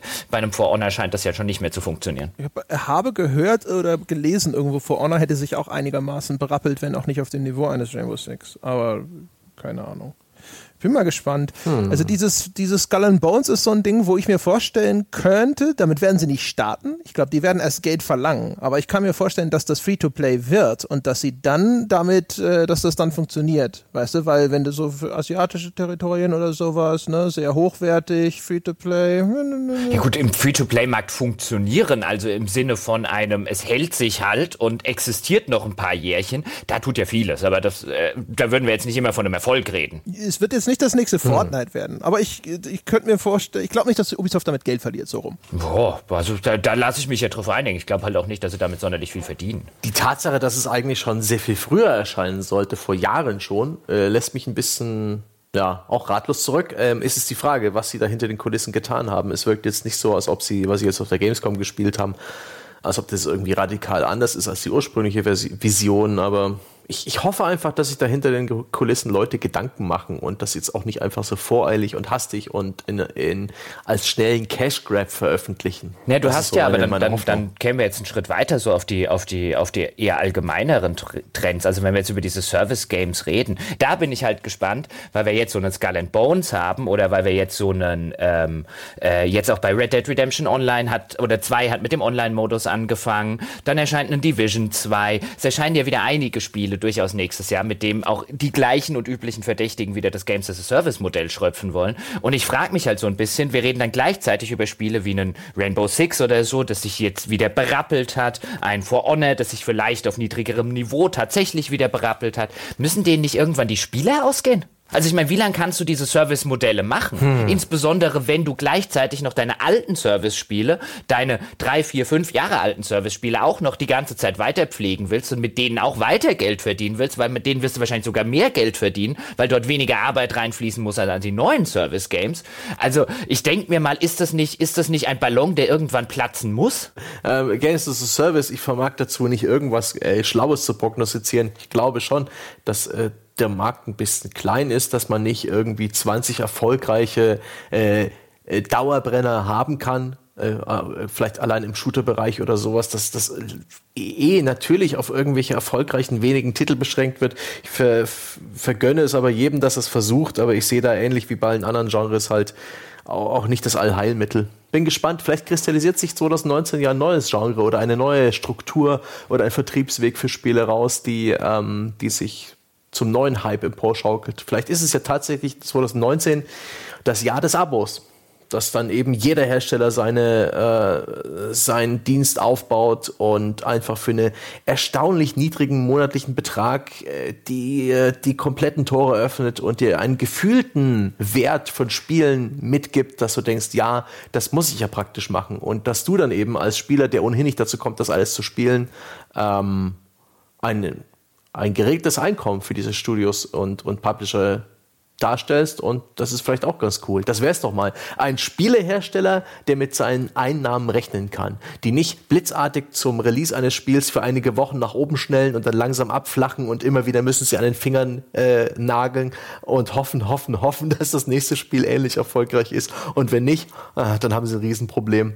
Das verändert vielleicht auch die, das Spieleangebot grundsätzlich, wenn äh, plötzlich die ähm, ja, der wirtschaftliche Erfolg oder Misserfolg von einem Studio oder einem Publisher nicht mehr so an den einzelnen Titeln hängt, sondern eher so am Gesamtangebot, am Katalog. Hast du ja mit sowas wie Origin Access und so weiter, aber das müsste sich dann auf einer auf einer Breite durchsetzen, dass das äh, der einzelne Release von so richtig großen Titeln sich gar nicht mehr rentiert. Das ist eher Zumindest jetzt irgendwo in der nahen Zukunft eher unwahrscheinlich. Ich meine, was natürlich richtig ist, ist das, was Jochen sagte, ne? wenn äh, immer mehr Service-Titel um irgendwelche Spieler werben. Ich meine, die Menge an Geld ist begrenzt. Jeder möchte am liebsten alles haben irgendwelche Dinger werden dabei runter, hinten runterfallen. Aber ich meine, gerade bei dem Skull and Bones, weißt, wenn so eine Auskopplung eines ohnehin schon vorhandenen Spielmodus in Assassin's Creed und so, das fällt ja so ein bisschen sogar fast in, in dieses Ding, was wir in Verbindung mit dem Far Cry New Dawn in unserem Feierabendbier diskutiert haben. Dass mhm. man da sitzt und sich denkt, so Ubisoft überlegt sich halt, hey, wir machen all diese Open-World-Titel, das Zeug ist alles irgendwie fertig und können wir nicht aus dem gleichen Material drei Spiele machen. Und dann machen wir hier eine Auskopplung mit dem, mit dem Piratenspiel und wir machen diese, äh, diese Fortsetzung quasi von Far Cry 5 und so weiter und so fort. Ist ja, also so, weiß ich nicht. Ich meine, das ist jetzt ein, ein gar nicht mal so blödes Modell aus einer reinen betriebswirtschaftlichen Perspektive zu sagen, wir haben all diese Systeme und mal gucken, mit wie viel, wie wenig Veränderung sozusagen man daraus mehr als nur das eine Spiel machen kann. Verstehe. Also ein bisschen wie die, ähm, wir benutzen ähm, den ganzen Büffel, nicht bloß das Fleisch, sondern auch Haut und Knochen. Ja, und vor allen Dingen, wir ähm, benutzen nicht nur den ganzen Büffel, sondern wir können diesen Büffel auch mehrfach benutzen. Ich meine, das ist ja der, das ist ja dann der schöne Aspekt, den du, den du mit sowas äh, machen kannst, wenn du in der Lage bist, einzelne Teile dieses Büffels einfach zu kopieren. Und das ist ja auch das, was wir jetzt zum Beispiel auch bei einem Bethesda, die sich da lange äh, nicht dran beteiligt haben, mit einem Fallout 76 oder so gesehen hast. Und ähm, dadurch, dass gefühlt immer mehr Hersteller halt auch kommen und ihre Spiele von vornherein darauf eben anlegen oder jetzt wie ein Bethesda auch kommen und sagen, in den Markt wollen wir auch rein. Wir hätten auch gerne diese Leute, die monatelang ein und dasselbe Spiel, so als eine Art Service-Spiel, dem wir auch äh, weitere Inhalte verkaufen können, wo man einen, einen, einen ongoing In-Game-Shop haben kann, in dem indem man ihnen den ganzen kosmetischen Kram verkauft. Dann verkaufen wir Add-ons oder DLCs. Also wenn wir da noch mit unserer alten Technik und vielen unserer alten Assets, wenn wir dann auch wieder reingehen können, wie es jetzt bestimmt auch einen, einen Far Cry zu einem Teil macht, ist das natürlich, wie André schon völlig richtig sagt, aus Business-Sicht vollkommen nachvollziehbar. Aber ich frage mich halt wirklich, gibt es auf Dauer diese Spieler oder baut man da nicht irgendwann eine Pyramide, die notwendigerweise zusammenbricht und dann sind mal drei oder vier davon, die viel Geld gekostet haben, vielleicht trotzdem noch, sind halt mal Totalflops. Oder hat man halt immer genug? Weißt du, ist es halt einfach so eine, so eine halbwegs lineare Geschichte, ja, wo dann fällt hinten mal wieder ein uraltes Service-Game, fällt halt hinten runter, das macht man dann zu und diese Leute springen dann wieder und dass das so ein, Weißt du, so, so, so wie in diesen Jump'n'Run-Dingern, äh, wo man mhm. immer eine Plattform weiterspringt, die sich dann hinter einem auflöst. Ja. Nur, dass sich halt fünf, sechs verschiedene Plattformen bewerben für den Sprung des Spielers und äh, eine wird halt benutzt. Man wird ja jetzt auch gucken müssen in, in einer Post-Fortnite-Welt. Ne? Also ist, äh, bildet sich mit sowas wie Fortnite oder mit irgendeinem anderen Titel irgendwann so ein World of Warcraft raus, in dessen Schatten sehr viele andere Pflänzchen verkümmern. Mhm. Vielleicht ist ja Fortnite bereits so ein World of Warcraft. Da ist auch die Frage, ob die 2019 auch nur anfangen, Spieler zu verlieren in Richtung anderer Spiele. Das ist ja genau das Ding, das wird weißt du? Also, äh, oder wird es vielleicht sogar nur noch größer? oder hält es seine, ja. seine Spielerbasis. Also so Titel, die halt unglaublich, die müssen ja vor allem nicht nur, nicht mal das Geld der Spieler binden, sondern nur ihre Zeit, dass sie gar keinen Bedarf ja. haben nach irgendwas anderem, dass sie noch links und rechts spielen. Das heißt, das muss endlich sein. Und natürlich müssen dann andere Titel links und rechts scheitern. Die Frage ist halt immer nur, ist das Scheitern dann so, äh, äh, findet das auf einem so katastrophalen Maßstab statt, dass äh, hinterher irgendjemand Bauch oben schwimmt? Oder sind es halt alles Sachen, die die, die die einzelnen Studios oder die einzelnen Hersteller wegstecken können? Und bei sowas wie Skull Bones, wo man das Gefühl hat, sie benutzen Dinge, die sie eh schon haben oder so, ich glaube, das wirkt verträglicher. Wenn so ein Skull and Bones jetzt der totale Schlag ins Wasser wird, haha, dann kann ich mir vorstellen, steckt das, das so ein Ubisoft relativ locker weg. Wenn jetzt Anthem der totale Megaflop werden würde, wird das sicherlich in EA auch wegstecken, aber dann sind vielleicht wieder ein paar Studios wieder. wieder ne? Ja, da wird BioWare hinter die Scheune geführt. ja. Guck da, in diesen wunderschönen Sack steigt ihr jetzt mal ein ähm, ich finde es ganz interessant, wenn ihr jetzt von diesem, diesem World of Warcraft-Effekt sprecht, den ja eine, der auch eine ganze Weile beschworen wurde. Und was man damals so schön gesehen hat, war, als das angefangen hatte, als World of Warcraft so richtig, richtig populär war, ähm, so 2004 ist das, glaube ich, rausgekommen, oder? Bin ich, vertue ich mich da ja. jetzt total im Jahr? Nee, okay. Ähm, als das rauskam und als wirklich äh, gefühlt jeder, seine Mutter und der Hund World of Warcraft gespielt haben. Und ich kann mich noch an Diskussionen damals auch mit Kollegen erinnern, da war ich Freiberufler, glaube ich, für die PC Powerplay, da gab es so einige Diskussionen darüber, ob es so einen World of Warcraft-Effekt gäbe. Und da haben viele noch gesagt, auch in der Branche, nein, nein, das sei ja ein bisschen übertrieben, ja, weil so ein Spiel solche Auswirkungen, ja, dass es jetzt auf andere Spiele, die nichts mit dem Genre zu tun haben, weil man auch da schon drüber diskutiert, hey, warum ist denn das große Spiel X gefloppt und das große Spiel Y? Und wenn man dann so gesagt hat, naja, die sind halt irgendwie gefühlt, ist jeder am World of Warcraft spielen. Die haben keine Zeit mehr dafür. Und das hat in in meiner Erinnerung zumindest, echt zwei, drei Jahre gedauert, bis dieser Effekt dann wirklich als das angenommen wurde und akzeptiert wurde, was anscheinend tatsächlich passiert ist. Jetzt nicht bezogen auf jedes Konkurrenzspiel. Wir haben auch derzeit zum Beispiel noch einen Red Dead Redemption 2, was sich verkauft wie geschnitten Brot, aber auf viele Spiele, die ansonsten ein deutlich höheres Publikum hätten, denen das halt weggenommen wird. Also dass es anscheinend Menschen gibt, die jetzt vielleicht sagen, okay, für einen Red Dead Redemption 2 höre ich mal zwei Wochen auf, Fortnite zu spielen spielen, aber danach bin ich halt wieder bei Fortnite und für Spiel XY, das ist mir das nicht wert. Mhm. Ähm, und ich glaube, diesen Effekt, da würden wir jetzt, würden wir vielfach das Gleiche haben. Wenn du jetzt sagen würdest, es gäbe diesen Fortnite-Effekt und daran könnte man vielleicht auch erklären, warum dieses Jahr das ein oder andere gefloppt ist oder nicht ganz so gut funktioniert hat, wie man dachte. Battlefield 5 hat angeblich katastrophale Zahlen für Battlefield-Verhältnisse, werden wir jetzt 2019 genaueres erfahren. Ähnlich bei Fallout 76 zum Beispiel. Aber vielleicht gibt es tatsächlich einen Fortnite-Effekt. Ja der vielleicht gar nicht so mit dem Genre zusammenhängt, sondern eher mit dieser, äh, mit diesem Commitment, einem Spiel die Treue zu halten, das regelmäßig zu spielen und sich da durch die Level zu grinden und seine Leute zu haben, mit denen man spielt. Ich denke auch, da ist Fortnite für viele Leute das eine Spiel, was das erfüllt. Die haben vielleicht Platz nebenher für Solospiele, für vielleicht auch kleinere Spiele, für ein bisschen was Casualiges oder irgendwas, was sie in drei, vier Stunden durchspielen oder zehn oder zwanzig, aber eben nicht für ein anderes Spiel mit so einer Struktur. Ja, oder, oder Fortnite ist halt einfach nur in einer Reihe von Lawinen die größte. Weißt du, die Leute, bei denen es mhm. bei Fortnite nicht ist, die sind immer noch zufrieden mit World of Warcraft. Oder die sind immer noch zufrieden mit Rainbow Six. Oder die sind immer noch zufrieden mhm. mit dem letzten Far Cry. Oder die sind zufrieden mit Red Dead Redemption Online. Oder die sind zufrieden mit GTA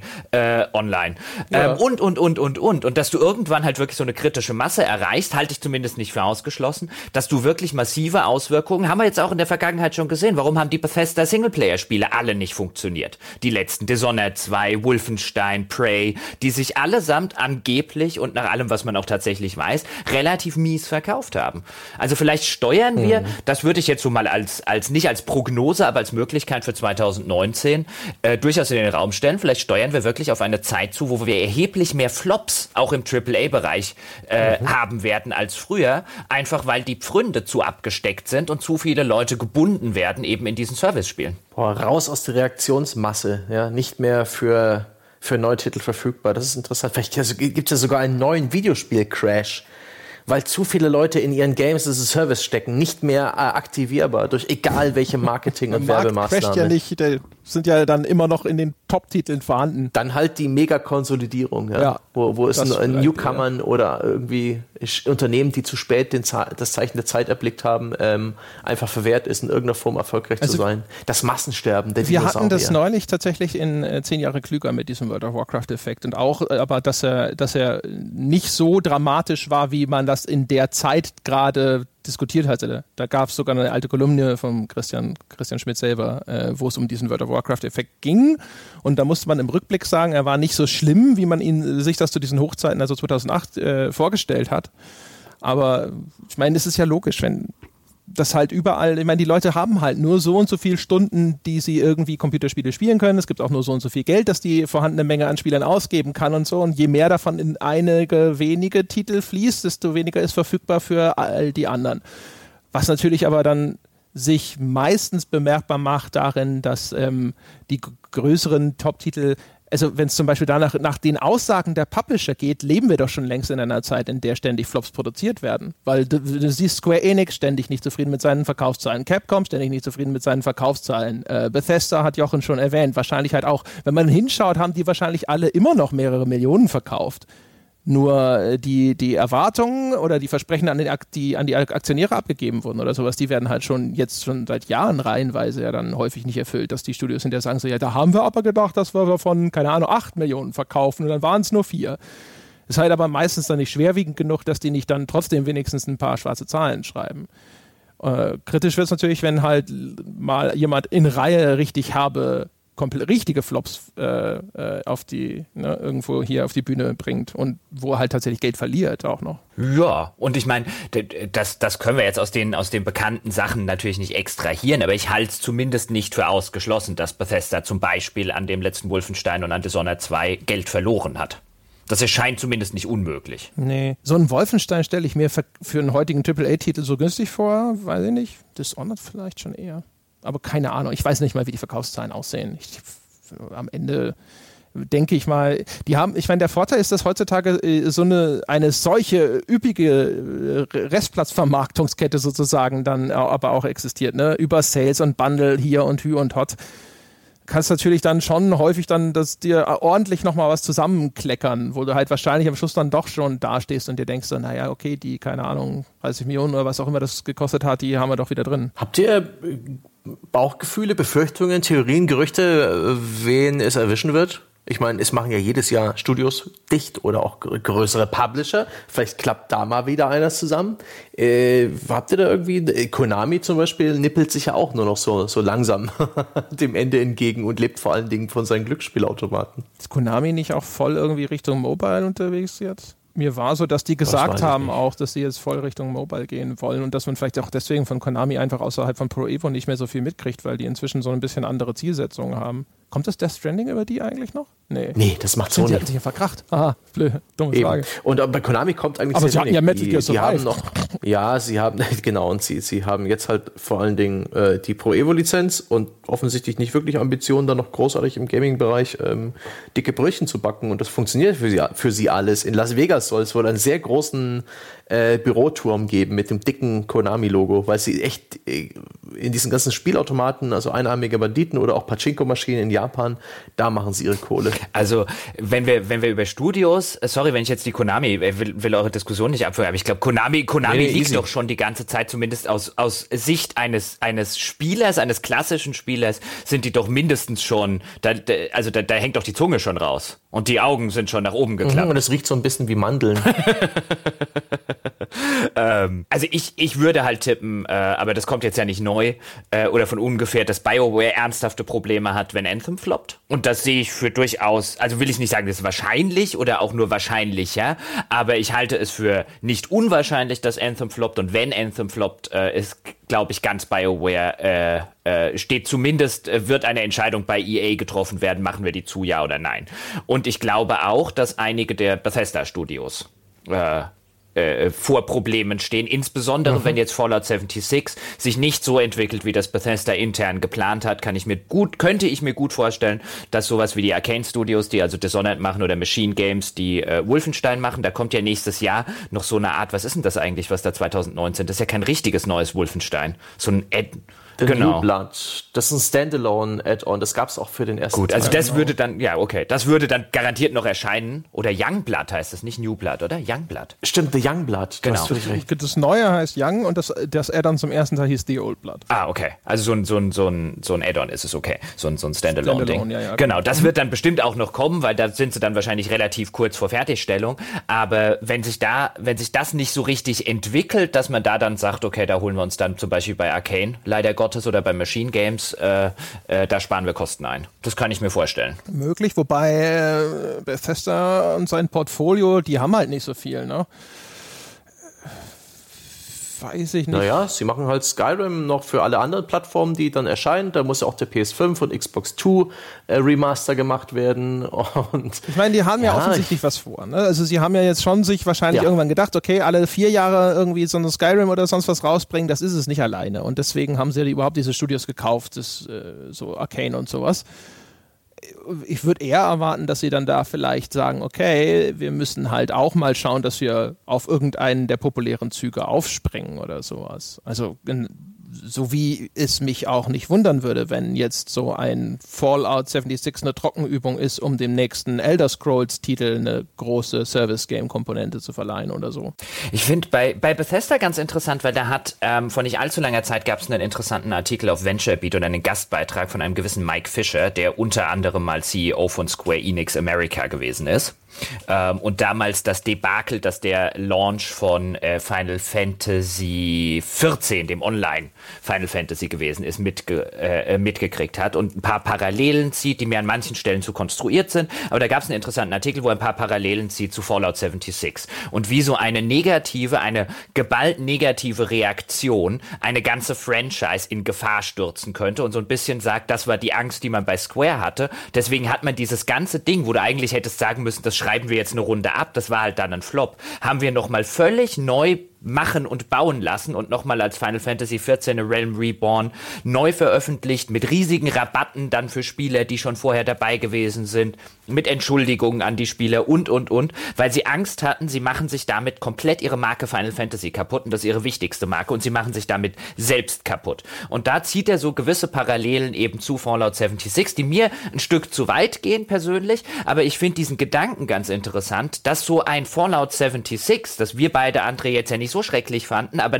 in der Öffentlichkeit halt wirklich als ähm, wahrscheinlich eins der meist gehateten Spiele der letzten Jahre eingehen dürfte. Mein Gott, was du bei YouTube für Hater-Videos zu dem Ding mit Millionen Zuschauern findest, ist relativ unglaublich. Und mir da jetzt so zu überlegen, halte ich es für völlig undenkbar und ausgeschlossen, dass das Bethesda nachhaltig beschädigen wird und dass die vielleicht gar nicht schlecht bedient wären und beraten wären, zu sagen, wir gehen von unserem Expansionskurs weg und müssen jetzt eigentlich erstmal gucken, dass die nächsten großen Dinger, die von uns kommen, besser funktionieren, weil noch so ein Release und wir haben ernsthafte Probleme. Das ist ein das ist ein guter Gedanke.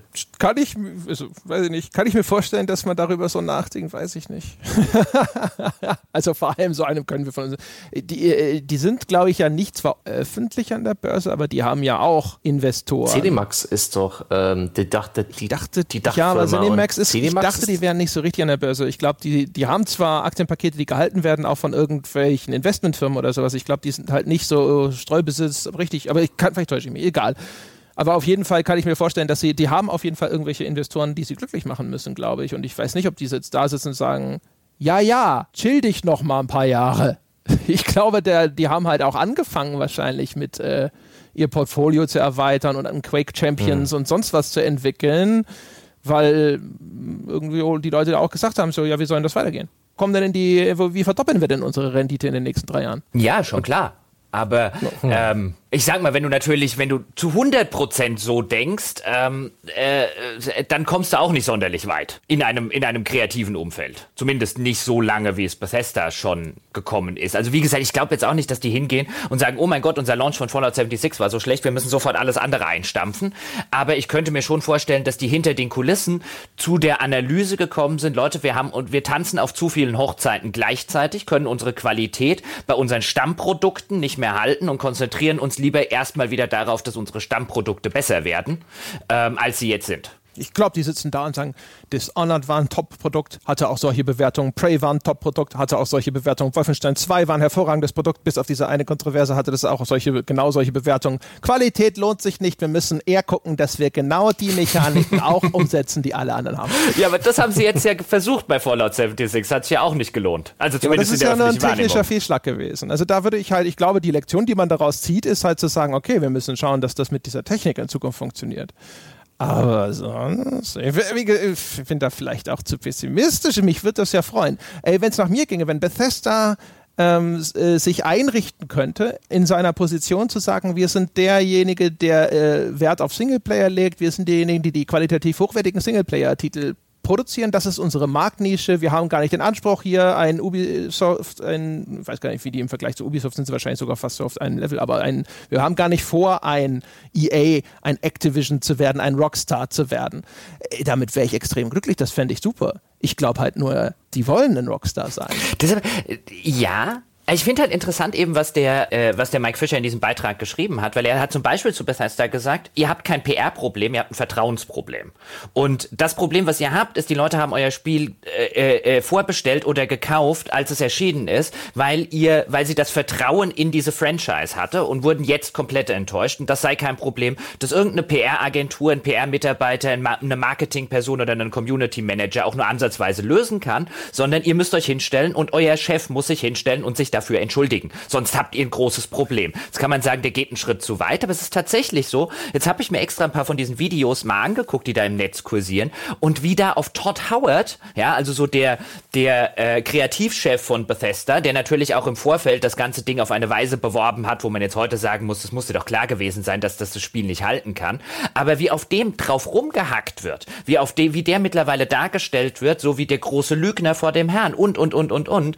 Und da sitzt du schon da bei bei der Ausmaß, dass das hat, wie gesagt, Millionen von Abrufen auf etlichen verschiedenen Videos, die sich mit dem gleichen beschäftigen, wo du schon sagst, ich glaube, da hat der Herr Fischer durchaus recht. Ich glaube, je länger sich dann ein Todd Howard nicht in der Öffentlichkeit stellt und sagt, ey, sorry, desto größer kann das Problem für Bethesda werden, was den Launch ihres nächsten Spiels angeht. Was aber doch wiederum hm. bedeutet, dass sie ein PR-Problem haben, wenn sie da nicht, äh, wenn sie da schweigen, wenn sie die Story laufen lassen, wenn sie der Story nicht ihre Perspektive entgegensetzen und sonst irgendwas, das ist ja offensichtlich ein Kommunikationsfail, oder? Ja, ich glaube, er meint halt PR in der Hinsicht, da kann, deine PR-Abteilung kann hier nichts machen. Ich glaube, er meint halt, da muss halt wirklich ähm, der, der Chef oder er sagt Top Creator in Charge, den, der muss die Fans direkt ansprechen und nicht irgendwie dein, deine PR-Abteilung, die halt sagen muss, we apologize for the, for the troubles und hier sind 500 Atome. Wahrscheinlich sitzt der Todd Howard hinter den Kulissen da und, der, und sagt die ganze Zeit so, ihr glaubt, ich halte jetzt dafür den Kopf hin? ich habe euch gesagt, wir sollten das noch nicht veröffentlichen. Schönen Tag noch, viel Spaß. ja. Aber das finde ich, und auch das ist ja so ein Trend, den man, finde ich, sieht, das wäre jetzt das, was ich noch abschließend gerne sagen würde, ist, wie sehr eine Öffentlichkeit in den letzten Jahren ähm, wie, wie die Machtposition einer Öffentlichkeit zugenommen hat. Wenn ich jetzt sozusagen diese Skandale bei Release vergleiche mit den Dingen, die es noch vor ein paar Jahren gab. Ich erinnere mich damals mal an den, an den Battlefield-Launch, wo dann plötzlich Origin-Pflicht war. Und da musste ja auch EA damals zurückrudern, weil in den ursprünglichen Nutzungsbedingungen von Origin äh, weitreichende Datenkraken-Passagen ähm, dabei waren, wo dann Rechtsanwälte gesagt haben, das mit dem deutschen Recht doch überhaupt nicht vereinbar. Das war auch so ein, aber so in der Branche so ein kleinerer Miniskandal, wo du jetzt auch nicht da gesessen hast, da hat EA jetzt nachdrücklich mit der Marke Battlefield irgendwie so ein Riesenproblem. Das war natürlich so der, der schöne Sturm ein bisschen im Wasserglas, das damals noch diese Branche in ihrer Filterblase war. Und wenn du dir das mit heute betrachtest, wenn dann sowas wie bei Fallout 76 kommt, sowas wie bei Star Wars Battlefront 2 oder so, wo dann so richtig, richtig mal jemand zurückrudern müsste oder bei Battlefront 2 mit den ganzen Lootboxen und so weiter zurückgerudert ist, dann sieht man, finde ich schon, mittlerweile, wie deine Öffentlichkeit eine Machtposition gerade bei Spielen eingenommen hat, die du früher vor ein paar Jahren noch nicht so hattest. Und da bin ich mal gespannt, wie sich das weiter verändert. Ich meine, wir hatten dieses Jahr zum Beispiel auch den Fall, André, wir haben das ja diskutiert in der Folge, wo mehr oder weniger eine Community von ArenaNet dafür gesorgt hat, dass eine Entwicklerin entlassen wurde. Auch das ist so eine Situation, die vor ein paar Jahren äh, nicht undenkbar, aber wesentlich unwahrscheinlicher geworden äh, oder gewesen ist, als das heute der Fall ist. Ja, wie gesagt, ja, schon. Ja, ich, also die, die, die, die, die, ich, ich tue mir schwer damit, das aber zu glauben, halt, dass, dass daraus eben genau solche Konsequenzen gezogen werden bei Bethesda. Und offensichtlich auch, wie das Unternehmen bislang agiert, scheinen sie nicht die gleichen Schlüsse gezogen zu haben. Denn sonst. Ja, aber dann, wie Jochen es meint, dann halt vielleicht im Fall anderer Entwickler. Es wird Shitstorms geben, auch nächstes Jahr. Es wird sicherlich auch exzellente Häme geben. Und wer weiß, äh, welchen Einfluss die, das Spielepublikum haben wird auf die Entwicklung 2019. Und das traue ich durchaus dem, ja, der, der heutigen Netzkultur zu, da ähm, vielleicht auch ohne Grund, aber zumindest äh, Unternehmen das Gefühl zu geben, jetzt schnell handeln zu müssen und irgendwas äh, zu tun. Bin der, bin der Meinung, bei Bethesda vielleicht auch nicht unbedingt. Ich glaube, die, äh, die ziehen sich den Kragen hoch und ähm, halten den Sturm einfach aus und lassen ihn verpuffen. Ich kann mir durchaus vorstellen, dass es funktioniert, aber wer weiß, wer weiß, was mit Blizzard passiert, die jetzt auch wohl ähm, einen größeren Mobile-Fokus angekündigt haben. Mal gucken, ähm, wie, wie das mit dem Feedback darauf aussieht und wie es mit den anderen Herstellern. Das wäre meine Prognose auch übrigens, glaube ich. Also ich würde sagen, das wird noch zunehmen mit diesem Mobile-Fokus. Also dass man sieht, dass große Marken herangezogen werden, nochmal, um da äh, tätig zu werden, ähnlich wie das mit Diablo geschehen ist. Das würde mich nicht wundern, wenn das sich noch äh, intensivieren würde jetzt im Laufe des nächsten Jahres. Mhm. Aber vielleicht kommt es ja dann wirklich zum Bruch vielleicht zwischen großen Publishern und ihrer ursprünglichen Fanbase. Vielleicht ist diese ursprüngliche Fanbase dann auch, wie man in den Zahlen sieht, gar nicht mehr so wichtig. Ich kann es einfach nicht beschwören. Das ist immer, wenn es darum geht, wie, wie so eine Community und so der Markt sich generell entwickelt, das ist immer so schwierig. Und letztendlich bin ich dann oft überrascht, ähm, manchmal nicht. Aber da will ich gar keine Prognose ich glaub, abgeben. Ich glaube, ähm, oder ich kann mir vorstellen, durchaus, wie du es jetzt gesagt hast, äh, Sebastian, dass, dass die jetzt so den Kragen hochstellen und sagen, den Sturm überleben wir. Ja, wir patchen das jetzt noch so gut hin, wie es geht und bis zum, bis, bis das nächste Elder Scrolls rauskommt, haben die das eh wieder vergessen. Ich glaube halt nur nicht, dass es passiert. Also wenn das die Strategie ist, glaube ich, sie fallen voll damit auf die Nase. Äh, insbesondere, wenn sie nicht die richtigen Lehren draus ziehen. Weil, wie wir ja auch in der Folge gesagt haben, André und ich, ich meine, das ist um Gottes Willen nicht der erste Bethesda-Release, der massive Probleme hat und dem man wirklich nachsagen könnte, dass sie hier ihren Fans ähm, und ihren langjährigen Fans eigentlich ziemlich ins Gesicht spucken und wieder mal sagen, ja, ja, die Sache, die Modder schon seit zehn Jahren machen, die machen wir, die machen wir jetzt trotzdem, die bauen wir euch trotzdem nicht ein. Es interessiert uns einfach nicht. Und Bethesda sagt eigentlich ihren Fans schon ziemlich lange, dass ihnen ihre Fans am Arsch vorbeigehen. Nur bislang haben es ihnen ihre Fans die ganze Zeit durchgehen lassen, weil sie es auch noch nie so eklatant gesagt haben und dann auf die, auf die, sozusagen bei Fallout 76 haben sie auf die Gegenfrage, sind wir euch wirklich so egal? Geantwortet, oh ja, noch viel egaler als als ihr je dachtet. Ähm, und ich glaube nicht, dass sie das nochmal machen können. Ich glaube, wenn die, wenn die bei einem nächsten Elder Scrolls, ich meine, das ist jetzt eine sehr optimistische Sichtweise vielleicht, und der ein oder andere wird vielleicht sagen, nee, ich sehe das ein bisschen zynischer, aber ich glaube, wenn sie das nochmal machen, wenn die nochmal ein typisches Bethesda-Spiel zu Release so veröffentlichen, wo die Leute da sitzen und sagen, und es ist wieder der Kram nicht drin, den uns die Modder seit 20 Jahren machen, und, und, und, und, und, es hat wieder technische Probleme, Glitches, Bugs und so weiter. Ich glaube, das fliegt ihnen voll um die Ohren. Ich glaube, das, also ich glaube, wenn sie jetzt nicht irgendwie die große zu Kreuze Krieg-Aktion machen, das müssen sie nicht dringend, aber ich glaube, in der heutigen Zeit ist es enorm wichtig und wird immer wichtiger, dass du dann den gleichen Fehler nicht nochmal machst, weil dann werden sie plötzlich in der Luft zerrissen und zwar völlig für Dinge, die vor zwei Spielen noch legitim waren. Äh, glaube ich nicht. Ich glaube, also äh, solange es nur eine Rückkehr zur Norm ist, also wenn es, ähm, wie gesagt, ich würde jetzt tatsächlich mal vermuten, dass vielleicht sowas wie ein nächstes Elder Scrolls dann eben auch eher ein bisschen auf Service getrimmt ist, vielleicht auch einen Multiplayer-Modus mitbringt. Aber solange der dann wirklich äh, funktioniert, wenn nicht diese, dieses überbordende Maß an Problemen erreicht wird, und wenn es dann halt auch mit dem, mit einem Aufwand erstellt ist, wie man das von einem Elder Scrolls erwartet, Fallout 76 hat ja außerdem noch dieses zusätzliche Problem, auch wenn wir das nicht so als so schlimm empfunden haben, dass die Leute das Gefühl hatten, das war halt nur billig, ne? also mit wenig Aufwand und wenig Liebe produziert. Und ich glaube, wenn diese beiden Punkte wegfallen und es ist halt einfach nur der typische Bethesda-Release, ne? viele Bugs und so weiter und so fort, aber so, haha, das kennen wir ja, äh, das glaube ich nicht. Wieder alle Assets, also typisch Bethesda wäre wieder die meisten Assets aus dem Vorgänger recycelt und, und, und. Das wäre der typische Bethesda-Release. Wenn der wiederkommt, glaube ich, gibt es ein Problem. Aber ist das auch ein typischer Elder Scrolls-Release? Ist denn ein ja. Skyrim, recycelt das viel von Oblivion? Ja, ja. Nicht, nicht ganz so extrem, weil die in unterschiedliche Sachen fallen, aber oh ja.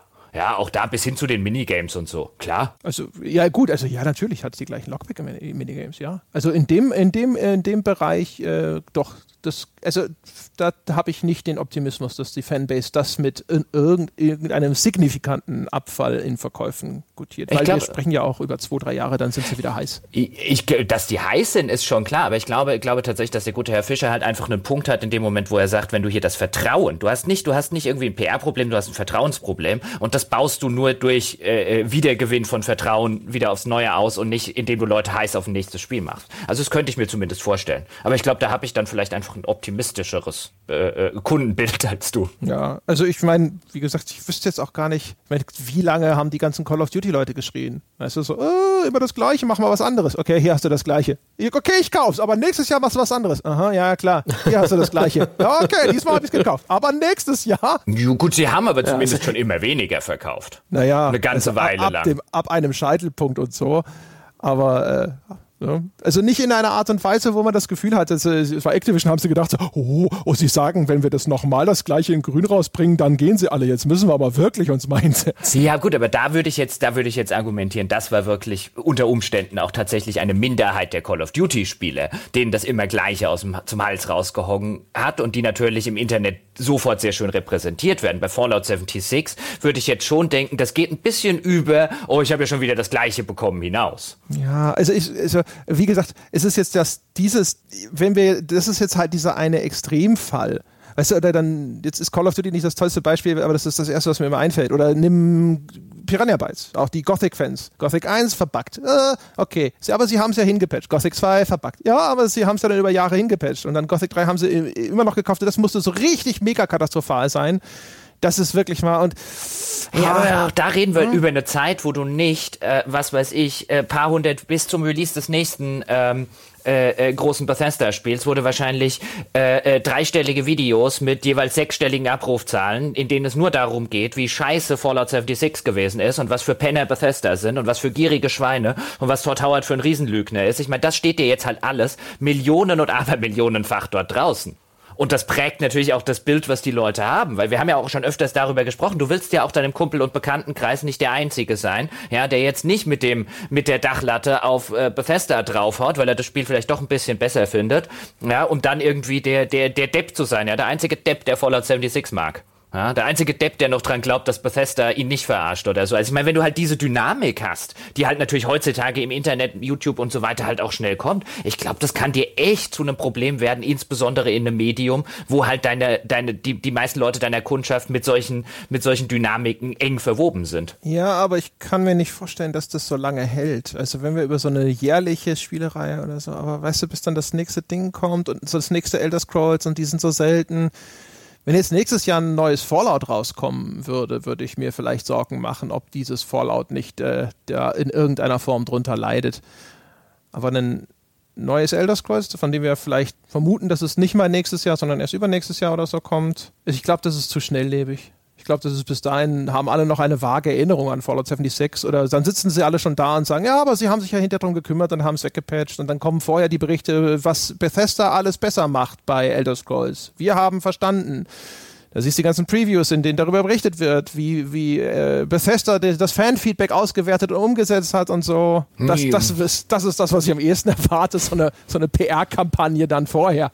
Ja, also das, das würde ich jetzt auch erwarten. Ich würde halt lediglich die Frage stellen, angesichts des Umstandes, dass sie jetzt auch im Gegensatz zu den ganzen anderen Spielen, bei denen das schon der Fall gewesen ist und sie es so gut hingekriegt haben, jetzt halt wirklich auch eine, äh, inklusive der Presse, die ganze Öffentlichkeit gegen sich haben. Also das ist halt in der in der in der Ausmachung neu, dass mittlerweile auch die dass auch die ganzen Reviewer sagen, das ist das ist scheiße. Ja, aber das ist halt, das wie gesagt, es braucht halt einfach, glaube ich, dieses ganz dieses ganz erhebliche, ne? Und wie gesagt, wenn das nächste Elder Scrolls wieder typisch ist, einfach nur, darum ging es ja. Äh, ja. Jedenfalls ihr, mh, okay. mh, ihr sagt jetzt schon ziemlich lange dasselbe.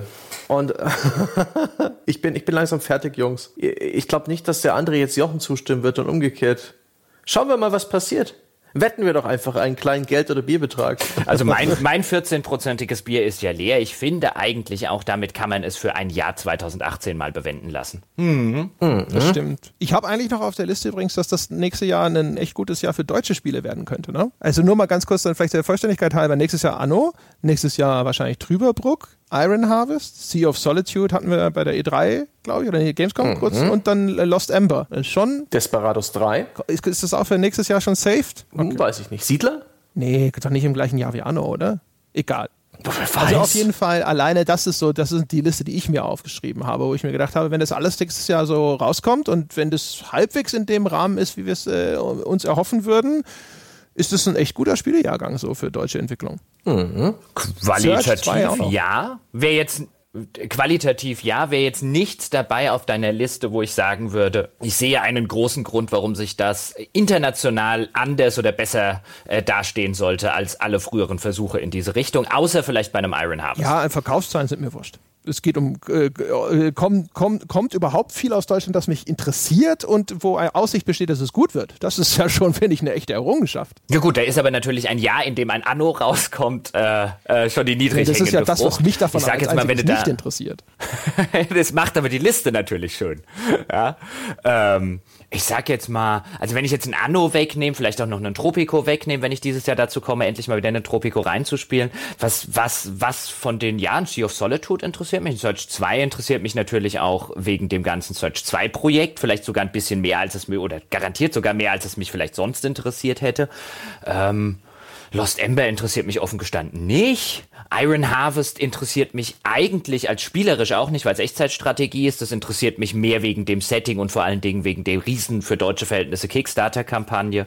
Also für mich wäre es eigentlich eher ein normales deutsches Echt, Jahr. Wie viele deutsche Spiele hast du denn in dem Jahr, die dich auf dem Level interessiert hatten überhaupt? Ja, aber wenn du mich jetzt, also wenn du sagst, gute Spiele, also die, die ich spielen will, dann hätte ich jetzt von der Liste, die du gesagt hättest, wäre was übrig geblieben, Sea of Solitude.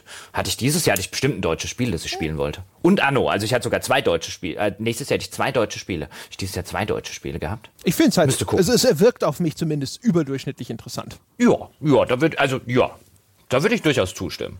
Es gibt viele interessante Spiele. Ähm, ist jetzt halt außer Anno und dem Sea of Solitude dann nicht mein Jahrgang. Aber wahrscheinlich sind das schon 100% mehr als letztes Jahr. Also insofern. Also von, ja, genau. Also das war halt so ein, wo ich gedacht habe, so, ach guck mal, ja, da ist schon einiges am Start. Jetzt, äh, auch Iron Harvest wäre natürlich auch, werde ich reinspielen und dann feststellen, ach ja, richtig, Echtzeitstrategie, ne? Das mochte sie nicht. aber, aber trotz alledem ist es halt, äh, äh, ist es zumindest halt äh, erstmal interessant. Das ist ja schon mal, ne, und das auch noch für Echtzeitstrategie. Also, ja. Ja. Und selbst wenn Desperados 3 wäre auch wieder so ein, so ein Spiel, wo ich sagen würde, ach ja, Mimimi nach Shadow Tactics, das könnte was werden. Und äh, da werde ich aber, bevor ich es kaufe, werde ich feststellen, nee, nee, nee, das Echtzeit-Taktik, Boah, das könnte mich sogar interessieren. Die Desperados äh, und auch die Kommandos habe ich alle beide gern gespielt. Mich hat nur Boah, das, äh, bei Shadow Tactics dieses Japan-Setting hat mich da tatsächlich überhaupt nicht gepackt. Oh, nee, Kommandos und so weiter. Also diese Echtzeit-Taktikspiele von damals sind noch schlimmer als Echtzeitstrategie. ich fand die, die fand ich nett, das wirklich also, ja? als Echtzeitstrategie, finde ich. Boah, aber die hat, ja, aber noch mehr in den Mittelpunkt diese Kernspielmechanik gestellt. Ja, also und noch weniger Fehler verzeihen ja, in ihrer ohne. Das Micromanagement, so, ja, wo, oh, scheiße, wo hatte ich denn jetzt diese ganzen Bogenschützen abgestellt und so, oh, auf der Minimap äh, rumeiern. Ja, aber ohne den Teil, der cool war, nämlich den Aufbaupart. Ja, das stimmt. Das oh. Aber egal. Dann äh, sacken wir es ein, hätte ich gesagt. Ich bin auch schon gut eingesackt. Gut. Dann, meine Damen und Herren, sind Sie jetzt äh, vollumfänglich informiert über die Ereignisse, die äh, Erwartungen an das Jahr 2019. Wir sind gespannt, wie viele Prognosen eintreffen und wie viele von den Spielen wir hinterher anfassen und tatsächlich entweder oh, ah oder oh, oh Gottes Willen sagen. Ich hoffe, euch hat's gefallen. Ich hoffe, ihr habt auch einen guten Start ins Jahr 2019. Schon mal guten Rutsch, alles Gute. Und äh, ihr denkt ja dran, ne, gute Vorsätze soll man ja fassen fürs neue Jahr. Und der der gute Vorsatz, den man sich jetzt sozusagen auch einfach schon mal direkt auf die Brust pappen könnte, wäre ja, uns die verdiente 5-Sterne-Wertung auf iTunes zu geben. Ad 1. Oder Möglichkeit Nummer zwei, man könnte sich für das neue Jahr vornehmen, wenn man schon, keine Ahnung, abnimmt oder mit dem Rauchen aufhört, dann soll man sich auch was gönnen im Gegenzug und könnte Bäcker von The Pod werden. Einfach vorbeischauen unter gamespodcast.de slash Abo. Dort könnt ihr das erledigen oder auch auf patreon.com slash auf ein Bier. Das geht ganz schnell. Es kostet gar nicht so viel Geld und dafür kriegt ihr unglaublich viele wunderbare Bonusinhalte. Und wie immer zum einfach nur frohes Neues wünschen oder zum Diskutieren über diese Folge und alles, was darin gesagt wurde, schaut vorbei unter forum.gamespodcast.de. Das soll es gewesen sein für dieses Jahr. Ja, 2018 rühren wir das ganze komplette Restjahr keinen Finger mehr. Und wir hören uns dann aber in der nächsten Woche mit einem weiteren Podcast wieder. Bis dahin.